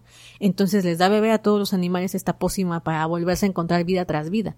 Y realmente lo que iba a ser una especie de pues de promesa, un pacto amoroso, se convierte en una carga, porque como bien lo dijo el gato, o sea, las cosas tienen que terminar, las cosas tienen que, acabarse, hay que aceptarlo. Si nos volvemos a encontrar en otra vida, qué felicidad. Pero no forzar este vínculo, eh, eh, no hacer que, las cosas dejen de moverse porque la vida forma parte del cambio constante. Y Akito tenía muchísimo miedo de que ese cambio se, se, se, diese. O sea, decía, si yo pierdo los horóscopos, nadie me va a querer. ¿Qué va a hacer de mí? Sin este vínculo me voy a quedar completamente solo. Y por eso Shigura estaba tan emputado con Akito porque decía, güey, o sea, yo estoy aquí. Puede que todo el mundo te abandone, pero yo estoy aquí. Y como se siente traicionado por Akito cuando Akito se acuesta con Kureno, que oigan con esa relación, ¿eh? interesantísima. Me encanta esa relación porque es como la oscura. Si, si es toda luz y de pronto irrealidad, eh, Akito es todo lo contrario y es muy rico de ver. Porque Shigure creo que es el tipo más, más tóxico de todos. O sea, Shigure manipuló a todos, absolutamente a todos para que hicieran lo que él quería que sucediera. Eh, está tan está tan enamorado de Akito que no lo quiere compartir. O sea, dice, sí, naciste, eres el Dios y por tanto estamos ligados a ti doce horóscopos, doce personas. Y no te podemos decir absolutamente nada, no podemos eh, maltratarte, no podemos ir en contra de ti. Y tenemos todos un vínculo especial contigo. Yo no quiero que todos tengamos un vínculo especial contigo, solo yo quiero tener un vínculo especial contigo. Si eso no es egoísta y enfermo, yo no sé qué sea, ¿eh? Y entonces aquí eh, Shigure dice, bueno, ¿qué es lo que tengo que hacer para que sea solo mía? Pues tengo que eliminar el vínculo que existe con los otros trece horóscopos. Por eso odiaba a Kureno, porque Kureno se quedó con Akito cuando perdió la maldición, y aunque Shigure no estaba seguro de haber perdido la maldición, ya lo presentía, ¿sale? como que sí, medio que lo voy notando, como que no lo voy notando, pero es más probable que sea que sí, y se quedó con Akito, o sea, ese era mi lugar, o sea, mi lugar era el que ahora tiene curando, porque ese era el plan de Shigure. O sea, incluso si se va la maldición, incluso pase lo que pase, yo me voy a quedar con ella porque estoy enamorado de ella desde el día en que fue concebida, básicamente. ¿No? Lo cual, oye, enfermo, enfermo bastante. Y la quiero de una manera distinta a la que los demás horóscopos la quieren. Y de pronto se da cuenta que Kureno ahora es el preferido, entre comillas, de Agito y que ella lo mantiene a su lado a base de lástima, ¿vale? O sea, eh, como dije en esta historia de, de quién se queda con quién, había mucho este rollo de la lástima y de lo hago porque soy buena persona, ¿no? O sea, me quedo con fulano consultando porque soy buena persona. Kureno se siente mal o se siente comprometido con Akito y se queda con ella y tienen una relación erótico-afectiva completa, o sea, se acuesta con él, es su pareja de alguna manera. Y Shigure se siente hiper traicionado, o sea, odia a Kureno por exactamente lo mismo. ¿Y qué hace? Va y se acuesta con la mamá. Y es que, bata, piénsatelo tú un momentito. El tipo de que estás enamorado, resulta que también te ama a ti, tú le pones los cuernos, supongamos, con un primo. Oiga, pues sí, no, Kureno es primo de... Todos son primos ahí, ¿qué onda con eso? O sea, entonces Isuzu y Haru y Kisa y... Oh my god. Bueno, vamos a fingir que no son, no son primos. Ya no sé cómo están bien las relaciones del árbol genealógico de los Soma, así que imaginemos que no están tan emparentados. eh, va y se acuesta con tu mamá. Che, yo no podría con eso, ¿eh? O sea, no podría con eso. No solamente porque es tu mamá en este caso, que ya, o sea, eso ya está en otro nivel, totalmente en otro nivel, sino que aparte es la mujer que más odio en la vida. O sea, se nota que lo hizo con toda la intención de lastimarlo lo cual no es la misma versión que Akito. O sea, Akito no lo hizo por lastimar a Shigure. Muy diferente. Eh, Akito, si bien está loco y tiene serios problemas psicológicos y es poco ridículo esta, esta idea de que el amor todo lo puede, y básicamente Touro fue las mil terapias que Akito necesitaba, ay, conoció a Touro y hoy mágicamente ya reconoció que estaba dañando a la gente y eres mi mejor amiga. Y, ese final, Dios mío, hoy en día lo veo y digo, lindo para un show yo, pero bastante anticlimático para la historia que nos venían vendiendo con esta calidad de conflictos y de pronto es como, ay, ya, se arregló aquí y se curó y no importa que haya apuñalado a Kurendo, que haya dejado ciego a Hattori, que haya eh, casi matado a Isuzu de inanición, que haya maltratado a Risa hasta de, a Kisa hasta dejarla en un hospital, no hay pedo, tú, es que el amor todo lo puede, ay, no manchen, o sea, Akito, perdón, pero está, o sea, entiendo que haya sufrido, pero hizo cosas imperdonables, era una hija de puta tremenda, manipulaba de forma horrible. Eh, no, o sea, perdón, es que demasiado, hasta para mí. Bueno, entonces se acuesta con Kureno para retenerlo, o sea, es manipuladora, sí, pero jamás se acostó con Kureno para lastimar a Shigure. O sea, no lo hizo con ese propósito. En cambio, Shigure se acostó con Ren nada más para joderle la existencia a Kito. O sea, eso sí está, sí está heavy, sí está heavy. Y bueno, esa relación súper toxiquísima, que al final te la pintan súper linda, pero lo más padre, o sea, lo que más me gustó de Shigure es que era un tipo que aceptaba su sombra. No era un tipo que decía, ay, esto es por el bien de Akito, esto es por el bien de, de Risa y de Touru y de Kyo, porque los quiero mucho y los voy a manipular, pero porque quiero su bienestar. No, no, no. O sea, Shigure es muy consciente de su sombra. Hattori se lo dice, o sea, es que tú sabes lo que estás haciendo y no te sientes mal, mal por lo que estás haciendo. Y el tipo le dice que no, que es, es retorcido y lo que quieras, pero que es la manera en que él ha encontrado para hacer realidad lo que quiere y lo que más desea, que en este caso es, pues, a Akito. Y que si eso lo vuelve un tipo malo, pues que, que así sea, ¿no? O sea, al final se siente tantitito, o sea, es que esto es hasta cómico, porque al final dice, bueno, tal vez sí me siento un poquito mal, pero pues ya, no, o sea, fue nada, comparado con los beneficios, no pasó nada, casi mato a Touru, ¿no? Puse en peligro a Touru casi que la, la matara a Quito, pero pues oigan, daños colaterales, lo que se merecía Shigure era un buen madrazo, pero un muy buen madrazo por lo menos, porque no recuerdo si se lo dan, yo creo que no, pero se lo merecía, por el amor de Dios. Shigure una cosa súper toxiquísima. Bueno, estaba yo ojeando el manga. Ya hemos abordado la historia de Akito y la historia de Shigure, que es realmente la que va a mover la historia, porque Shigure es el que hace todo para que las cosas se desencadenen. Es el único que vive fuera de la residencia Soma, porque Akito se enojó con él porque se acostó con Ren. Es el que le da asilo a los chamaquitos que se, que intentan como despabilarse de la historia, como que intentan zafarse del control de Akito, que en este caso es Yuki, y pues también termina siendo eh, Kyo. Las historias más este, oscurillas están entre los personajes más adultos, que pues es la generación de los cuatro, los Ayame. Ayame es un amor de Dios. Uh, pray for Ayame. Ayame, no tengo nada contra ti. Hattori, eh, Kureno y Shigure. Y Akito, claro, que por cierto nunca me quedó clara su edad.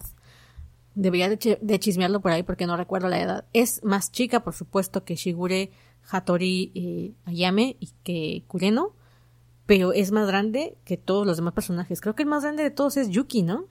Y luego Kyo, y luego Haru, y luego Isuzu. No, Isuzu es más grande que. Kagura es la más grande. Creo que Kagura es la más grande. Sí, es cierto, porque Kagura ya estaba estudiando la universidad. No parecía más grande, pero era la más grande. Bueno, detalles más, detalles menos. Ah, no es cierto. El monito es el más grande porque ya es un hombre profesional, ¿no? Madre mía, estoy súper revuelta con las edades, no me acuerdo muy bien, pero creo que sí es cierto, el monito es el más grande, luego de ahí viene Kagura. Y pues el más joven, creo que es... Creo que es Kisa la más chica, ¿no? O Hiro. Otra parejita que son súper lindos. O sea, yo me encantan las parejitas, me gustan mucho y cuando lo leía me, me, encantaban, pero siento que se exageraron. O sea, fue como la autora fue como, no, todos tienen que ser felices y para ser felices todos tienen que tener relaciones de pareja. ¡Uh! ¿No? Vamos a hablar de Yuki, porque se me está olvidando el pobre de Yuki, que es súper importante en la historia y que lo dejo de lado porque la verdad es que la relación de Toru y Kyo me, me, me flipa y me, me eclipsa casi todo. Yuki es el personaje que más madura de entre los, entre los protagonistas al inicio de la historia. Eh, Yuki al inicio, pues como dijimos, una vida de mierda, todos tuvieron una vida de mierda, o sea, es que no sé quién me estaría más arriba o más abajo.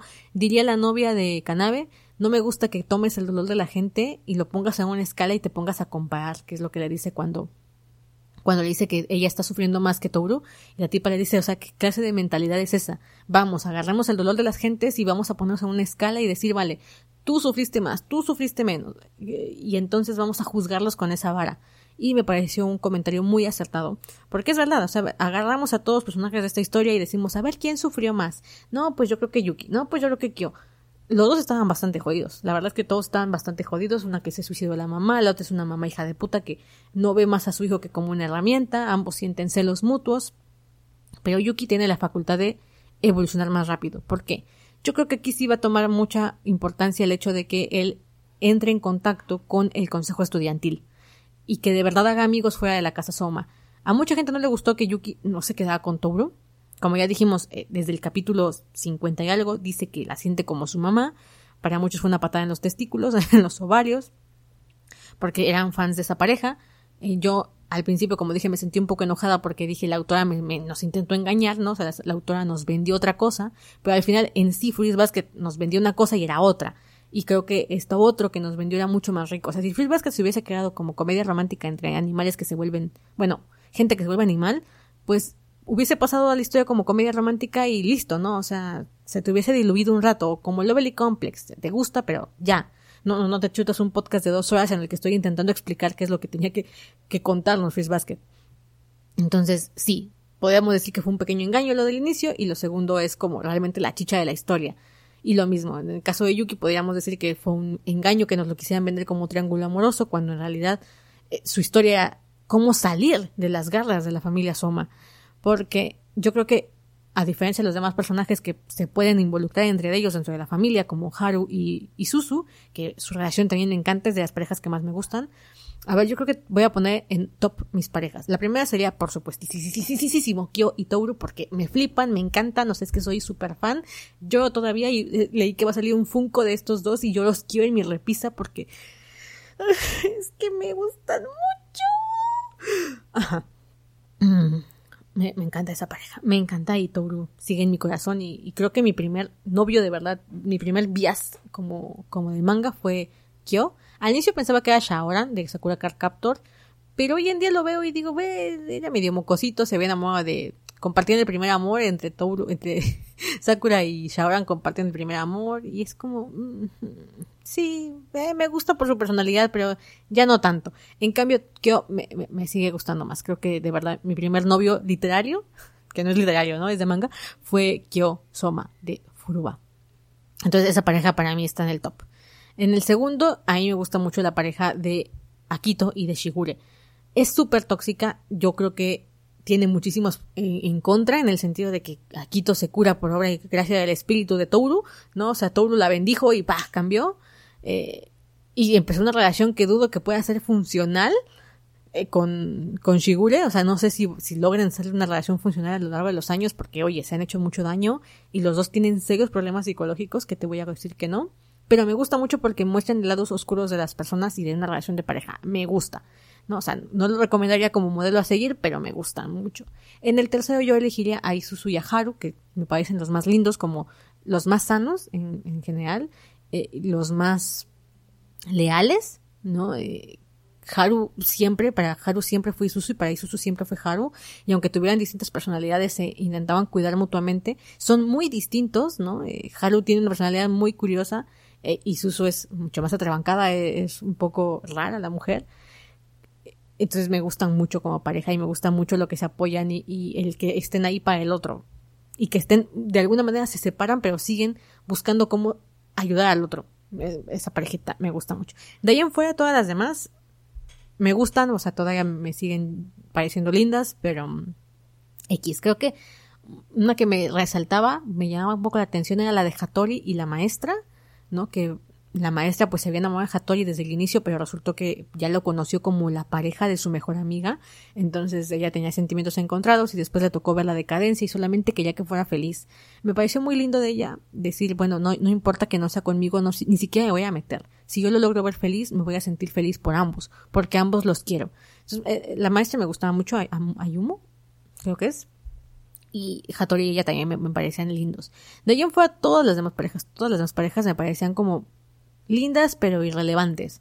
Tal vez la de Kanabe y su novia, la diosa de la carne, porque eran la única pareja que yo vi como que ya tenía años juntas, ¿no? O sea, se ve que se conocieron muy chavitos y seguían juntos y era muy lindo, pero pues, tienen muy pocos momentos y es como eh, más que nada para ligarnos a la historia de la muerte de, de la mamá de, de, Toru y de las consecuencias, ¿no? O sea, uno pues puede ver solamente la muerte de su familia en un accidente y olvida que hay otra familia que también está sufriendo porque al final los dos murieron y aunque no lo veamos, sigue ahí y pesa en la historia. Ah, bueno, sí, la, pues sí, ahí me faltó, creo que no. A ver, voy a repetir. Primer lugar, pues sería eh, Toru-Gyo. Segundo lugar, eh, la, la, bonita de, de Akiko, Akiko, Akito y Shigure. Y en tercer lugar, creo que sí, perdón, pondría a Kyoko y a la chica sin cejas. Me pareció una historia súper linda. Lástima que pues Katsuya se muere y bueno, después Kyoko también se muere, ¿no? Pero, pero me pareció súper linda la historia del profesor y alumna y aparte que Kyoko era un desmadre, o sea, era súper complicada la Kyoko, súper complicada y que hubo alguien que estuvo ahí para ella a pesar de ver lo peor de ella, como ya habíamos dicho. Y pues qué lindo, ¿no? Ya de ahí Haru y e. Y ahí, como dije, las demás parejas, ¿qué onda? Por ejemplo, de Hanajima y el maestro, qué pareja tan crack. O sea, era como todos con todos, insisto, eso, eso fue con todos con todos. Kureno y Arisa, es linda la pareja, sí, pero fue un instalove. Y lo único para lo que funcionó fue para mover la trama. A ver, Kureno es mucho más grande que Arisa. Y, y aparte eh, tenía una codependencia cañoncísima con, con, con Akito. Y había sido usado y manipulado y tenía relaciones sexuales con Akito todo el tiempo porque era como el catalizador de ella. ¿Cómo eso va a ser una relación funcional con Arisa, que, que, es una chavita también? O sea, toma en cuenta qué edad tiene. Arisa cuando acaba la historia debe tener 15 o 16 años y Coreano debe tener 30 y pico, 38, 40. Madre mía. Pero bueno, ya no nos metamos en eso porque esa pareja me gustaba antes, hoy en día ya la veo así como eh, con otros ojos. Las demás son lindas, pero por la parte superficial es como, ay, gracias que están juntos, felicidades, bla, bla, bla. Y tenemos que hablar de la de Yuki y la de su novia, bueno, digo tenemos que hablar, pero la verdad es que no quiero hablar de esa parejita. O sea, me salté, ahorita que releí la historia, me salté todos los episodios de ella. Lamentablemente Machi nunca me cayó bien. Creo que era un personaje que... Me gusta Machi porque tiene personalidad propia, en el sentido de que no es un personaje típico, no es un personaje común, no es una chica alegre, pero tampoco es una chica enojona, es una chica demasiado seria, como... es que ese es mi problema con Ma, con esta mujer, con Machi, es no la sientes, así como ella parece que no siente la vida, tú tampoco la sientes a ella. Y la relación entre Yuki y ella jamás me acabó de convencer, o sea, jamás entendí qué onda con ella. Es más, me hubiese gustado que Yuki se quedara con la con la, la, chica de tercero que siempre estuvo obsesionada con él y queda como, oh, el príncipe Soma. O con la chica esta que era su compañía de clases, Mimi, la colega con la que trabajaba en el, en el consejo estudiantil, que también estaba súper loca y que le daba, le chupaba un huevo lo que la gente pensaba de ella. Me gustaba mucho. Pero pues no, o sea, se involucró con Machi que al final tenía una historia muy parecida a la de él. Hicieron como una especie de espejo, ¿no? Machi era como la que tenía que ser súper perfeccionista. De hecho, odiaba el perfeccionismo exactamente, exactamente por el trauma que tenía. ¿no? Y Yuki la podía entender bastante bien y podía verse reflejado en ella porque él vivió bajo la presión de su mamá de ser el, el acompañante perfecto de Akito, el ratón perfecto, eh, y, el maltrato psicológico que sufrió Yuki, oye, es que todos esos personajes, todos necesitaban terapia psicológica, o sea, todos necesitaban un buen terapeuta.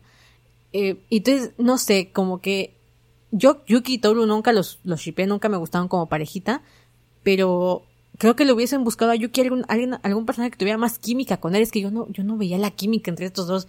Se oscuro, nunca me gustó la parejita. hasta el final de la historia fue como, Yuki me alegra que seas feliz, te lo juro, me, me gusta que seas feliz, pero no, no, no, nunca sentí nada con tu ship. O sea, creo que también eso tiene que ver porque en realidad el viaje de Yuki no era conseguirse pareja. El viaje de Yuki no era eh, enamorarse, ¿no? Entonces la pareja venía a sobrar. De, de, hecho, para qué les voy a mentir, creo que hacía mejor pareja con Kakeru. O sea, si hubieran vuelto gay y se hubieran involucrado con Kakeru, me hubiese encantado porque tenían muy buena química esos dos, o sea, eran amigos y creo que el catalizador de la historia de Yuki fue Kakeru, ¿no? Fue el que por primera vez lo involucró con la vida normal de estudiante y creo que Yuki tenía que tener pareja fuera de la familia Soma, ¿ok? Tenía que tener pareja fuera de la familia Soma. No, no era bueno para él quedarse otra vez dentro de estos, de esas cuatro paredes donde eran todos familia y donde al final lo iba a seguir persiguiendo este, este estigma de haber sido el, ratón. No sé, Yuki siempre se sintió lejos de la demás familia, como Kyo se sintió lejos porque a él lo discriminaban de manera negativa, ¿no? O sea, es como el gato y todos nos sentimos bien con que existe el gato porque nos hace sentir menos miserables y en el fondo lo odiamos, pero lo, amamos por lo que representa, pero lo apartamos. Y eh, Yuki que tenía una discriminación positiva porque como era mejor que los demás, como era el número uno y era el favorito de Akito, pues todos nos replegábamos y aunque lo aceptábamos al mismo tiempo nos, seguía pareciendo ajeno. Entonces tanto Yuki como Kyo se sentían fuera del mundo de los dos horóscopos eh, y encima de todo Yuki cargaba con este rollo de mi familia me ocupa instrumentalmente para que yo sea parte de los horóscopos, para que yo les dé más dinero, porque como fue el ratón, resultó que le, tocaba más dinero a la, familia Soma. Jamás entendí de qué vivía la familia Soma, perdón, pero a nivel estructural creo que hay cosas que están muy mal hechas a nivel eh, de estructura de fantasía y de coherencia en la historia. No entendemos de qué vive Akito, no entendemos de dónde viene el dinero de la familia. Eh, todos se dedican a todos y producen dinero en masa y lo, no sé, o sea, tal vez es porque no conozco el contexto japonés y las familias nobles de pronto me pasaba lo mismo, no sabía yo de qué vivían, creo que aquí igual.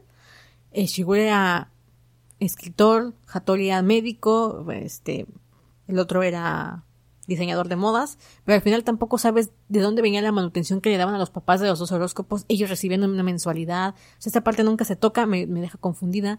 La parte de la maldición en plan, pues ya se va a deshacer solita. Oigan, qué qué flojera a nivel de historia de fantasía eso de, pues ya se irá diluyendo poco a poco, es como, ah, chingón, gracias. no sabemos cuál es, cómo funcionaba este tema de, la, de la magia, ni, ni nada, ¿no? O sea, era un vínculo de sangre y porque las décadas pasaron, pues ya. Por ejemplo, el hecho de que Shigure al final de la historia dijera, es la primera vez que los dos horóscopos se juntan y por eso yo ya sabía que la maldición se iba a acabar, es como, no manches, me lo hubieses dicho al inicio, ¿no? O sea, dejarme pistas en el inicio de la historia de que era la primera vez que los horóscopos se reunían, porque tú no lo sabes hasta ese momento en la historia, y es como, es que esto es uno de los argumentos por los cuales la maldición se va a deshacer solita. Y de pronto todos, ¿no? O sea, todo, todo desaparece. Hoy en día lo leo y creo que es porque Akito soltó el vínculo. O sea, realmente Akito tenía el poder de retener el vínculo y soltarlo. Pero entonces tampoco tiene sentido que el vínculo con Kuriano se haya deshecho solito. Bueno. Y que aparte, ya hasta el final de la historia, de pronto todos, lo algo que podía pasar durante años, de pronto fue como, todos se des, se des, este, se desvincularon. Sé que esto fue, o eso es lo que entendí en la historia, que Akito suelta el vínculo de manera voluntaria, ¿no? Entonces dices, bueno, Gracias, Akito, porque cambiaste en tres episodios. Te queremos. Entonces, sí, a ese nivel, en cuanto al trama de fantasía y demás, pues la autora fue como, sí, sí, ya, a la chingada. sí, sí, ya, pásale, que lo que sigue, ¿no? Entonces no nos interesa, porque al final ni Touru hace nada para que la maldición desaparezca de manera consciente, ni Suzu, que es la que supuestamente estaba buscando la forma de destruir la maldición. Toda esa parte de destruir la maldición, si lo ves con ojo crítico, hay muchas cosas que no cuadran esto de Isuzu buscando cómo desaparecer la maldición, de repente aparece en lugares que no tenían nada que ver, eh, dónde estaba buscando, nunca entendí esa parte. El engaño que le hace Ren a Isuzu, dices, bueno, sí, no, clacha o no clacha. Hay cositas a ese nivel de trama que no, no me convencían para nada. Eh, Yuki nunca lo voy a superar esta parte de decir, bueno, de verdad era necesario meterle una pareja y todo este rollo. Eh, es incómodo, muy incómodo. Eh, pero sí me gustó la evolución que tuvo fuera de la familia Soma, el haber creado nuevos vínculos, el ser capaz de superarse y de elegir su propio camino. No se va a vivir a los dormitorios, logra hacer una buena relación con Ayame, con quien Ayame también se da cuenta y evoluciona como personaje al decir, yo antes no veía absolutamente nada, ¿no? O sea, yo estaba tan cegado por mi propio mundo y mi propio brillo como la serpiente, que incluso sacrifiqué a mi hermano para que a mí me dejaran en paz, ¿no? Fue una bendición el hecho de que mi hermano nacía como la rata y yo pudiese como desligarme de absolutamente todo. Todos los personajes, creo que, eh, eh, como dije al inicio, todos los personajes tienen su, punto de evolución en la historia, principalmente los horóscopos, y y creo que eso no es fácil de lograr. O sea, de verdad creo que no es sencillo. Yo nada más de imaginarme una novela con tantos personajes y que cada personaje se sienta auténtico, se sienta con personalidad y se sienta con un arco evolutivo, así sea chiquito. No, no, todavía no me veo capaz de hacerlo. De verdad, lo veo muy complicado. Eh, creo que es algo que le voy a admirar toda la vida a Natsuki. No le admiro el dibujo porque, oigan, de verdad es complicado. De pronto todos los personajes se parecen principalmente los hombres, llega un momento en el que cuando ella cambió estilo de dibujo, del tomo 1 al tomo 6, creo, eh, los personajes son muy estilizados. Y de pronto, a partir del tomo 7, eh, no sé si porque empiezan a crecer, entre comillas, o porque la autora cambia su estilo de dibujo, eh, los personajes se vuelven más gruesos, se vuelven más líneas gruesas, más anchos, más altos, aparte de que van creciendo, porque todos sus personajes crecen porque pasan un año o dos años y Kyok se vuelve más alto, más robusto, Yuki también, ni hablemos de Momiji, eh, Hiro, todos crecen, ¿no? Pero llega un momento en el que yo, por ejemplo, confundía a Katsuya Honda con Kyo o lo confundía con eh, Kazuma, el papá de Kyo. Yo, yo estaba leyendo y de pronto decía yo, ¿este quién es? Porque se salió en un flashback, así como el recuerdo, y le decía, Ay, aquí, aquí se refieren, o sea, los dibujos son muy parecidos, pero las personalidades de los personajes sí se sienten muy auténticas. Algunos, claro, tienen más tiempo en pantalla y se sienten mucho más que otros. Algunos con los que yo nunca logré conectar por completo, como me pasó con Machi, de verdad fue muy complicado conectar con ella. Pero es que hay demasiados personajes, los del consejo estudiantil, las fanáticas de Yuki, este, los amigos de, de Kyo, o sea, hay muchos, muchos, muchos personajes. Y de verdad, de verdad que todos, principalmente los, los que están como más vinculados a Toru, experimentan un cambio importante en su arco evolutivo. ¿Qué son los únicos dos personajes que se quedan solterones? Pues la verdad, los únicos dos es eh, Momiji, porque pues fue el único personaje que se enamoró de Toru. O sea, realmente si hubo un triángulo amoroso, eh, a ese nivel debió haber sido con con Momiji porque fue el único que sí se enamoró románticamente de Toru, pero se dio cuenta bastante rápido que eso no iba a ser, ¿no? Porque, pues, Kyo. Básicamente, pues, Kyo. Amo que todo el mundo se dio cuenta de los sentimientos de Kyo y de Toru antes que ellos mismos. Es que flipas. Hasta, hasta Kyo es así como, soy tan obvio y todo así como, no, que va. Y luego el hecho de que Momiji no era tan tan pequeño, o sea, físicamente era chiquito, pero realmente nada más era dos años más chico que Toru. O sea, sí pudieron haber sido pareja, pero pues eh, no, no, o sea, no. Entonces, pobre, pobre Momiji se tuvo que echar hacia atrás. Afortunadamente, eh, él logró establecer su vínculo con su hermana, con Momo y con su mamá. Va a costarle, todavía va a costarle un tiempo, y principalmente no creo que le puedan decir nunca a la mamá, pues soy tu hijo perdido. Eh, todavía le cuelga mucha historia a, a Momiji, pero obtuvo algo, ¿no? O sea, también evolucionó, también creció y también recuperó algo que le, pertenecía al final. ¿no? Se quedó soltero, eh, con el corazón roto porque se dio cuenta que Toru y él no iban a tener nada romántico, pero, pero le fue bien. Eh, Kagura fue la otra personaje que tampoco le fue bien en el amor porque se enamoró de Kyo y pues la pareja protagónica era la que era. Y sin embargo, Kagura no sé todavía, al final de la historia, Kagura sigue enojada, ¿no? O sea, Kagura admite que se acercó a, a Kyo por el tema de, de, de, la lástima y que se acercó a él porque le hace sentir una mejor persona, aunque eso en sí mismo era oscuro, pero le hace sentir mejor persona. Pero eh, cuando se declara a Kyo y le dice que le dice todo esto, le dice las verdaderas situaciones de, su, de sus motivaciones y es porque Kyo la enfrenta porque Kyo se da cuenta que está enamorado de Toru y es un tipo que pues más vale dejar las cosas en claro. O sea, yo siempre adoré a Kyo. Porque Kyo es así como, se da cuenta que la quiere, ¿no? O sea, se da cuenta que la quiere gracias a Akito, lo cual es, pues algo que reconocerle al idiota de Akito, pero Akito lo, lo empieza a presionar y entonces es cuando él se da cuenta que está enamorado de Toru, ¿no? Y que está enamorado a nivel romántico y que no es ahorita, sé que no, que empezó ya casi un año atrás, como seis meses atrás que se enamoró de ella y que ahora que lo admite no le queda de otra más que protegerla y decir que no la quiere, porque si Kyo dice que la quiere, Akito va a hacer algo negativo contra ella. Entonces se calla, pero inmediatamente cuando llega a la ciudad, quiere hablar con Kagura, porque este rollo de soy tu novio y que todos sabíamos que era en juego y jaja, Kyo se lo toma en serio y dice no voy a lastimar a Kagura ni voy a darle ideas equivocadas a, Toru, ¿no? Entonces habla con ella y es donde Kagura le explica sus motivaciones porque se da cuenta que Kyo está enamorado de Toru y aún así Kagura sigue cargando con el mal de amores hasta el final de la historia, ¿eh? O sea, Kagura es así como ay, te detesto Toru. De hecho, la cachetada que le metió, madre mía, no la vi venir, ¿eh? No la vi venir. Y fue su manera de descargarse porque nadie, ni siquiera ella, podían creerse este rollo de que el sentimiento era genuino. Al, en esa escena donde Touro, Touro cuenta que en realidad sí, quería salvar a todos los horóscopos, pero tampoco es tan buena persona, o sea, tampoco fue como, ay, sí, es que los amo a todos por igual, sino que ella misma dice, yo me oculté a mí misma que realmente mi motivación para eliminar el hechizo era porque me enteré que Kyo iba a ser encerrado y yo no quería que nadie me apartara de Kyo. O sea, sí los quiero, y, sí a todos los adoro y lo que sea, pero si me moví, si desafié a, todo el mundo, si me involucré con las personas adecuadas fue porque quería salvar a Kyo. Y esto lo puedes ver en los paneles, por ejemplo. Cuando, cuando se tiene su primer encuentro con Kureno y Kureno le confiesa que fue liberado de la maldición, eh, Touru piensa en Kyo. Esto, esto me fascinó porque el miedo que tuvo ahí fue muy real.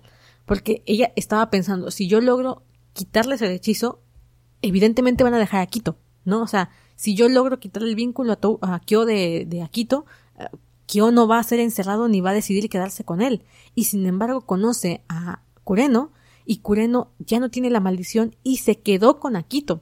Y cuando se da cuenta que Akito es mujer, el tema con, que fuese mujer no le pegó por el hecho de que fuese mujer, sino porque se dio cuenta cómo estaba reteniendo a Kureno. O sea, es que ahí fue donde se le explotó la cabeza a Toru, porque lo que sintió fueron celos. Lo que sintió fueron celos porque se dio cuenta que Kureno se había quedado con, con Akito porque era mujer y porque él quería cuidar a esa chica frágil. O sea, básicamente Kureno se enamoró de ella, mm, claro, basado en este rollo de lástima y de, y de todo lo que ya hemos dicho de codependencia, pero al final se quedó con ella. Entonces, cuando Touru está recibiendo esta información, en quien pienses en Kyo. Y lo primero que yo dije es, bueno, claro, porque lo que tú pensarías sería, ¿qué, qué pasa si logro quitarle la maldición a Kyo y Kyo elige a Akito y que encima Akito es mujer. O sea, esto ya no es una competencia de vínculo de dioses, ¿no? De vínculo dioses a horóscopos. Fue una competencia entre mujer y hombre. Como venimos diciendo, estas partes de los papeles que estoy contando de esposa, hermana, hija, no, esta ya era una competencia mujer-mujer. no sé si me explico. Lo mismo pasó con Shigure y Kureno. O sea, eh, Shigure tenía la competencia, digámoslo, con todos los demás horóscopos por el vínculo, pero en el caso de Kureno no era una competencia de vínculo, era una competencia de hombre a hombre, no, no del perro y el gallo, era una competencia de Shigure y Kureno, el, los dos hombres enamorados de la misma mujer. ¿no? Entonces, el primer pánico de, de Touru fue, si es mujer, y Kureno se quedó con ella, y no con Arisa, que es de quien se enamoró en este momento de Instalov, ¿qué me garantiza a mí que Kyo se va a quedar conmigo aunque yo deshaga el vínculo.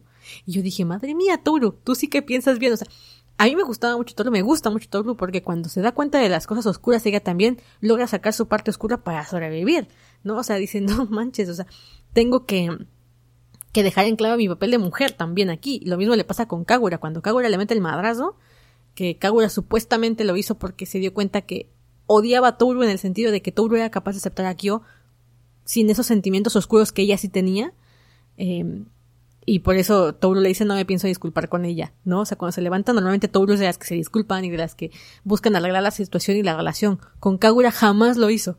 Con Kagura fue como me golpeaste porque te bajé al novio básicamente porque perdón, pero somos rivales de, de, amor. Y Touro lo tomó así y me encantó porque eh, en otra, en otro tipo de personaje más Marisu, yo creo que la tipo hubiese dicho, no, es que eh, Candy Candy. Candy Candy cuando se da cuenta que Susana es una, eh, está sufriendo porque le mutilaron las patas y lo que sea, y estúpida Susana, eh, pobre Susana también porque ya se iba a matar. Y la Candy dice, no Susana, no te mates, te dejo a Terry, aunque no te ame y aunque esté contigo por lástima, porque es lo que tengo que hacer, porque soy buena persona. Y es como, Candy, cállate, por el amor de Dios, cállate, estúpida. Y es como, no somos rivales, yo te entiendo, Susana. Y, y Touru es como me golpeó la puta de Kagura, pero está bien, no me pienso disculpar porque esto es, esto es una, esto es una guerra, básicamente, ¿no? O sea, no, no lo toma así de vamos a agarrarnos a golpes, porque saldría perdiendo Touru, pero son rivales en el amor y Toru lo toma y lo considera así, ¿no? Y que cada quien haga lo mejor que pueda. Y me gustó muchísimo esa, esa postura de Toru y también la postura de Kagura.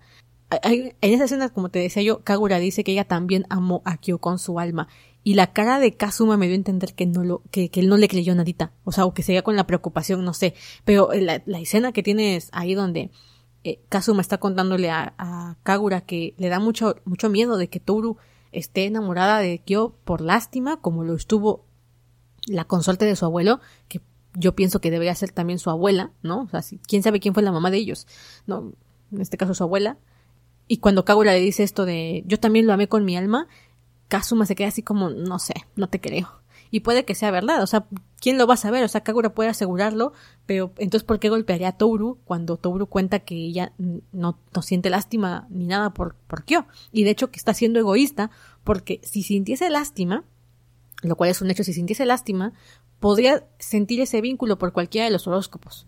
¿Por qué? Porque todos están bien jodidos, ¿no? O sea, podría haberse enamorado de Momiji porque su historia era súper triste, podría haberse enamorado de Yuki porque su historia era súper triste, y no, eligió a Kyo, se enamoró de Kyo, que en este caso era el que la tenía más cruda, y de hecho se enamoró antes de saber que iba a ser encerrado. Cuando se entera que va a ser encerrado es cuando se le peta la cabeza y dice es que yo no puedo dejar que esto suceda, y es cuando se empieza a mover. Y esto me lleva a una pregunta rara que no, que no había yo hecho, pero ¿qué onda con el sexo? Yo sé que tiene que ver, pero. A ver, ¿cómo tenían? O sea, no, no se puede, se puede. Algo que jamás me dejó claro la autora, yo no entiendo cómo le hacían los personajes, porque se pueden tener relaciones entre los miembros de los horóscopos, porque cuando se tocan no pasa nada, ¿no? Haru y e Isuzu, pues podían tener relaciones sexuales porque eran de la, de, eran horóscopos, ¿no? No había, no había bronca. Y lo mismo Kagura y Kyo. Pero los demás, ¿qué? O sea, por, lo que llegamos a ver en la historia, es que eso, ese es el problema de no dejar en claro las, las reglas de tu magia, es que yo, por ejemplo, podía besar a, a y hay un, hay un, momento en el que la besa y no pasa nada, ¿no? Entonces, contacto labio con labio, no pasa nada. Eh, la tomaba de la mano y tampoco pasaba nada. ¿Qué sucedía? O sea, ¿cuándo se considera abrazo? ¿Cuando te envuelven con los brazos? ¿O, o cómo? Porque también había escenas donde tenían un pequeño choque y ¡pum! se transformaban. esto también sucedió, esto es muy chistoso, pero hasta ahorita me estoy dando cuenta cuando te estoy contando esto que llegaron a la mitad de la historia, como dije, tomo 10 aproximadamente, ya casi nunca se convierten en animales.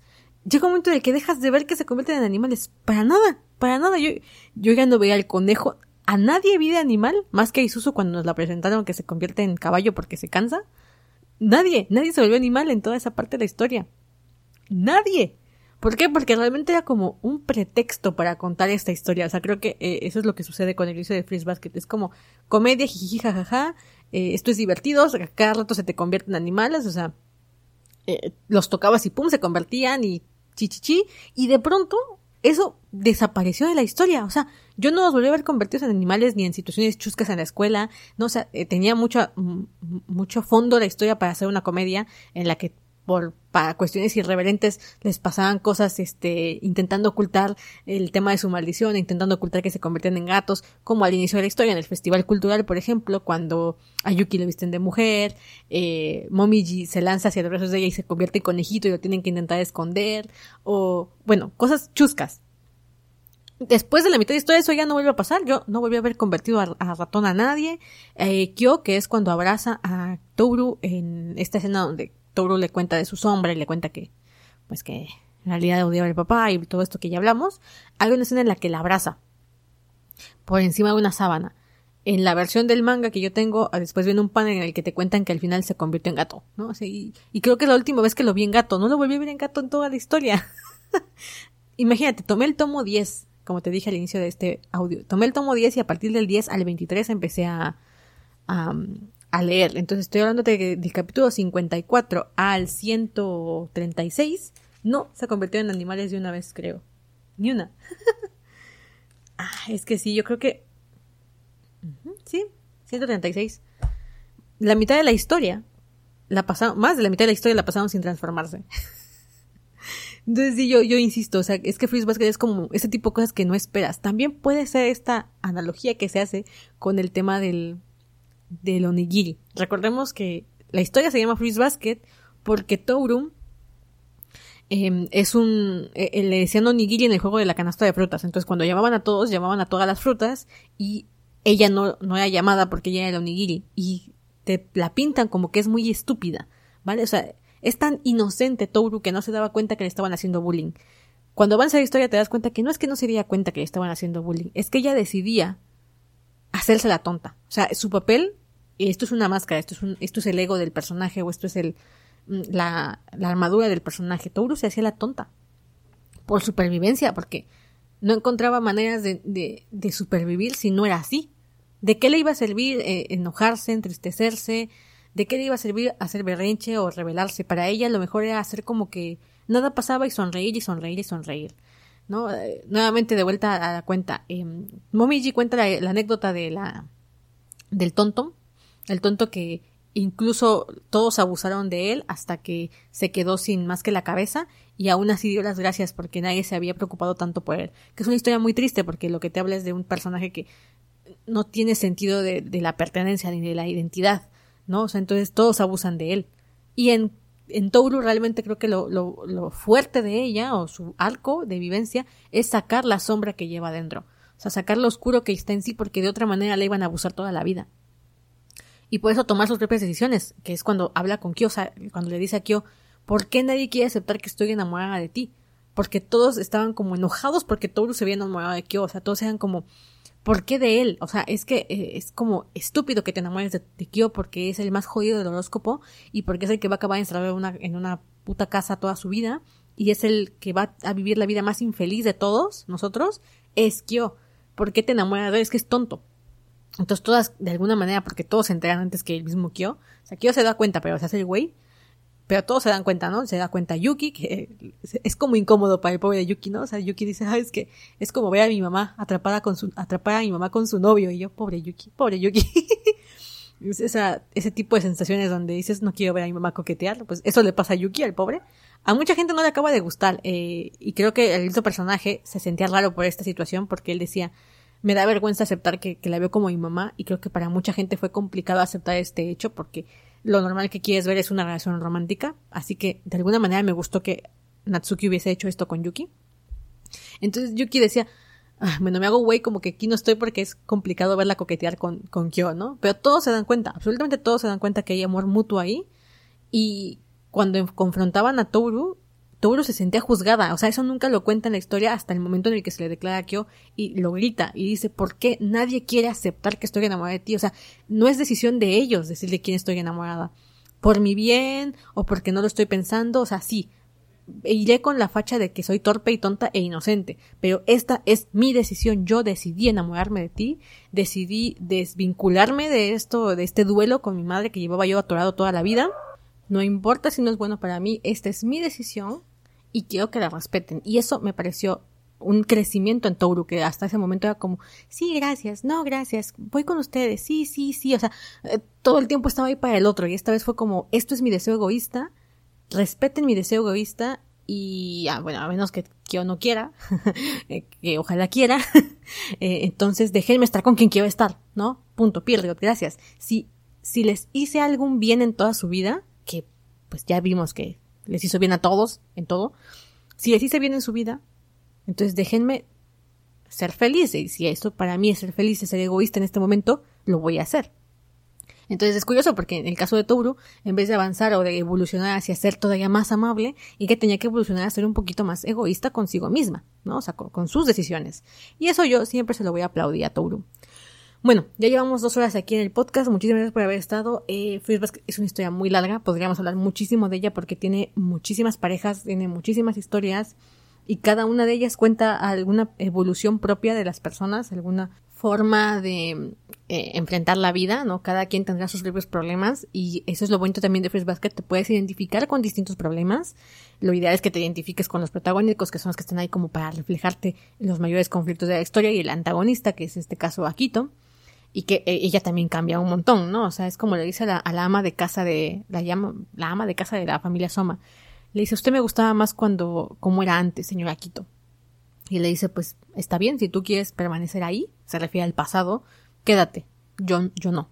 Entonces, habla de evolucionar, habla de crecer, habla de cambiar, ¿no? Eh, habla de dejar ir cosas, aceptar el, la muerte, aceptar los finales, aceptar el cambio, aceptar que hay que cambiar y hacer cosas para eso, que hay que dejarle culpar a los demás. Esto lo, vemos principalmente en Yuki, ¿no? Que es como, ya, me cansé de estarte culpando a Quito, así que te perdono y me perdono. es lo que le dice a Quito. Ya no busques culpables porque a veces uno mismo es el culpable de lo que está sucediendo. Entonces habla de la responsabilidad y de la responsabilización de tu situación y que para que cada uno crezca y cambie, tiene que aceptar este hecho y hacer cosas para cambiar. No puedes esperar que la vida te venga y se te resuelva, sino que tienes que ser proactivo y modificar cosas, ¿no? Y aventurarte y tomar decisiones y ponerte frente a tus problemas y afrontarlos como tal, ¿no? En este caso, por ejemplo, Yuki con su mamá, ¿no? O sea, al, principio su mamá era una figura de autoridad y al final es como, sabes que esta es mi vida y ya, me da igual, ¿no? O sea, me da igual que siga. La maldición era exactamente no poderse oponer, porque el vínculo que los unía a Quito era no poderse oponer a la, voluntad de Quito. Era como estamos supreditados a ti, cuando en el vínculo original de la historia ese no era el propósito, era pasarla bien, ser felices. Pero eso también tiene que cambiar, no podían ser igual de felices en el inicio que, que el punto de la historia en el que llegaron a través de las generaciones y de las reencarnaciones. Así que bueno, si te gustó el análisis de Freeze Basket, si quieres que charlemos sobre otra cosa de Freeze Basket, eh, cuéntamelo en los comentarios, igual me armo una segunda parte para Patreon. Estar en Patreon significa apoyar el podcast, apoyar estas emisiones, apoyar la producción y que yo pueda dedicarle tiempo a consumir las historias y después grabar los episodios y subirlos. Así que puedes apoyarme desde 3 dólares en Patreon hasta 10 dólares. Eh, hay tres niveles de patronaje. El primero es para un podcast VIP en el que también hablamos de eh, series más 18, que si no has escuchado el episodio de Infancia más 18, eh, tal vez no sepas que todo lo que es de contenido sexual amplio va a estar en, en Patreon por una cuestión de mi moralidad o más bien dicho de mi conciencia y responsabilidad como creadora de contenidos. Te recuerdo mi página, puedes seguirme en gabifigueroa.com y nos estamos viendo la próxima, en la próxima semana. Un beso enorme. Bye bye.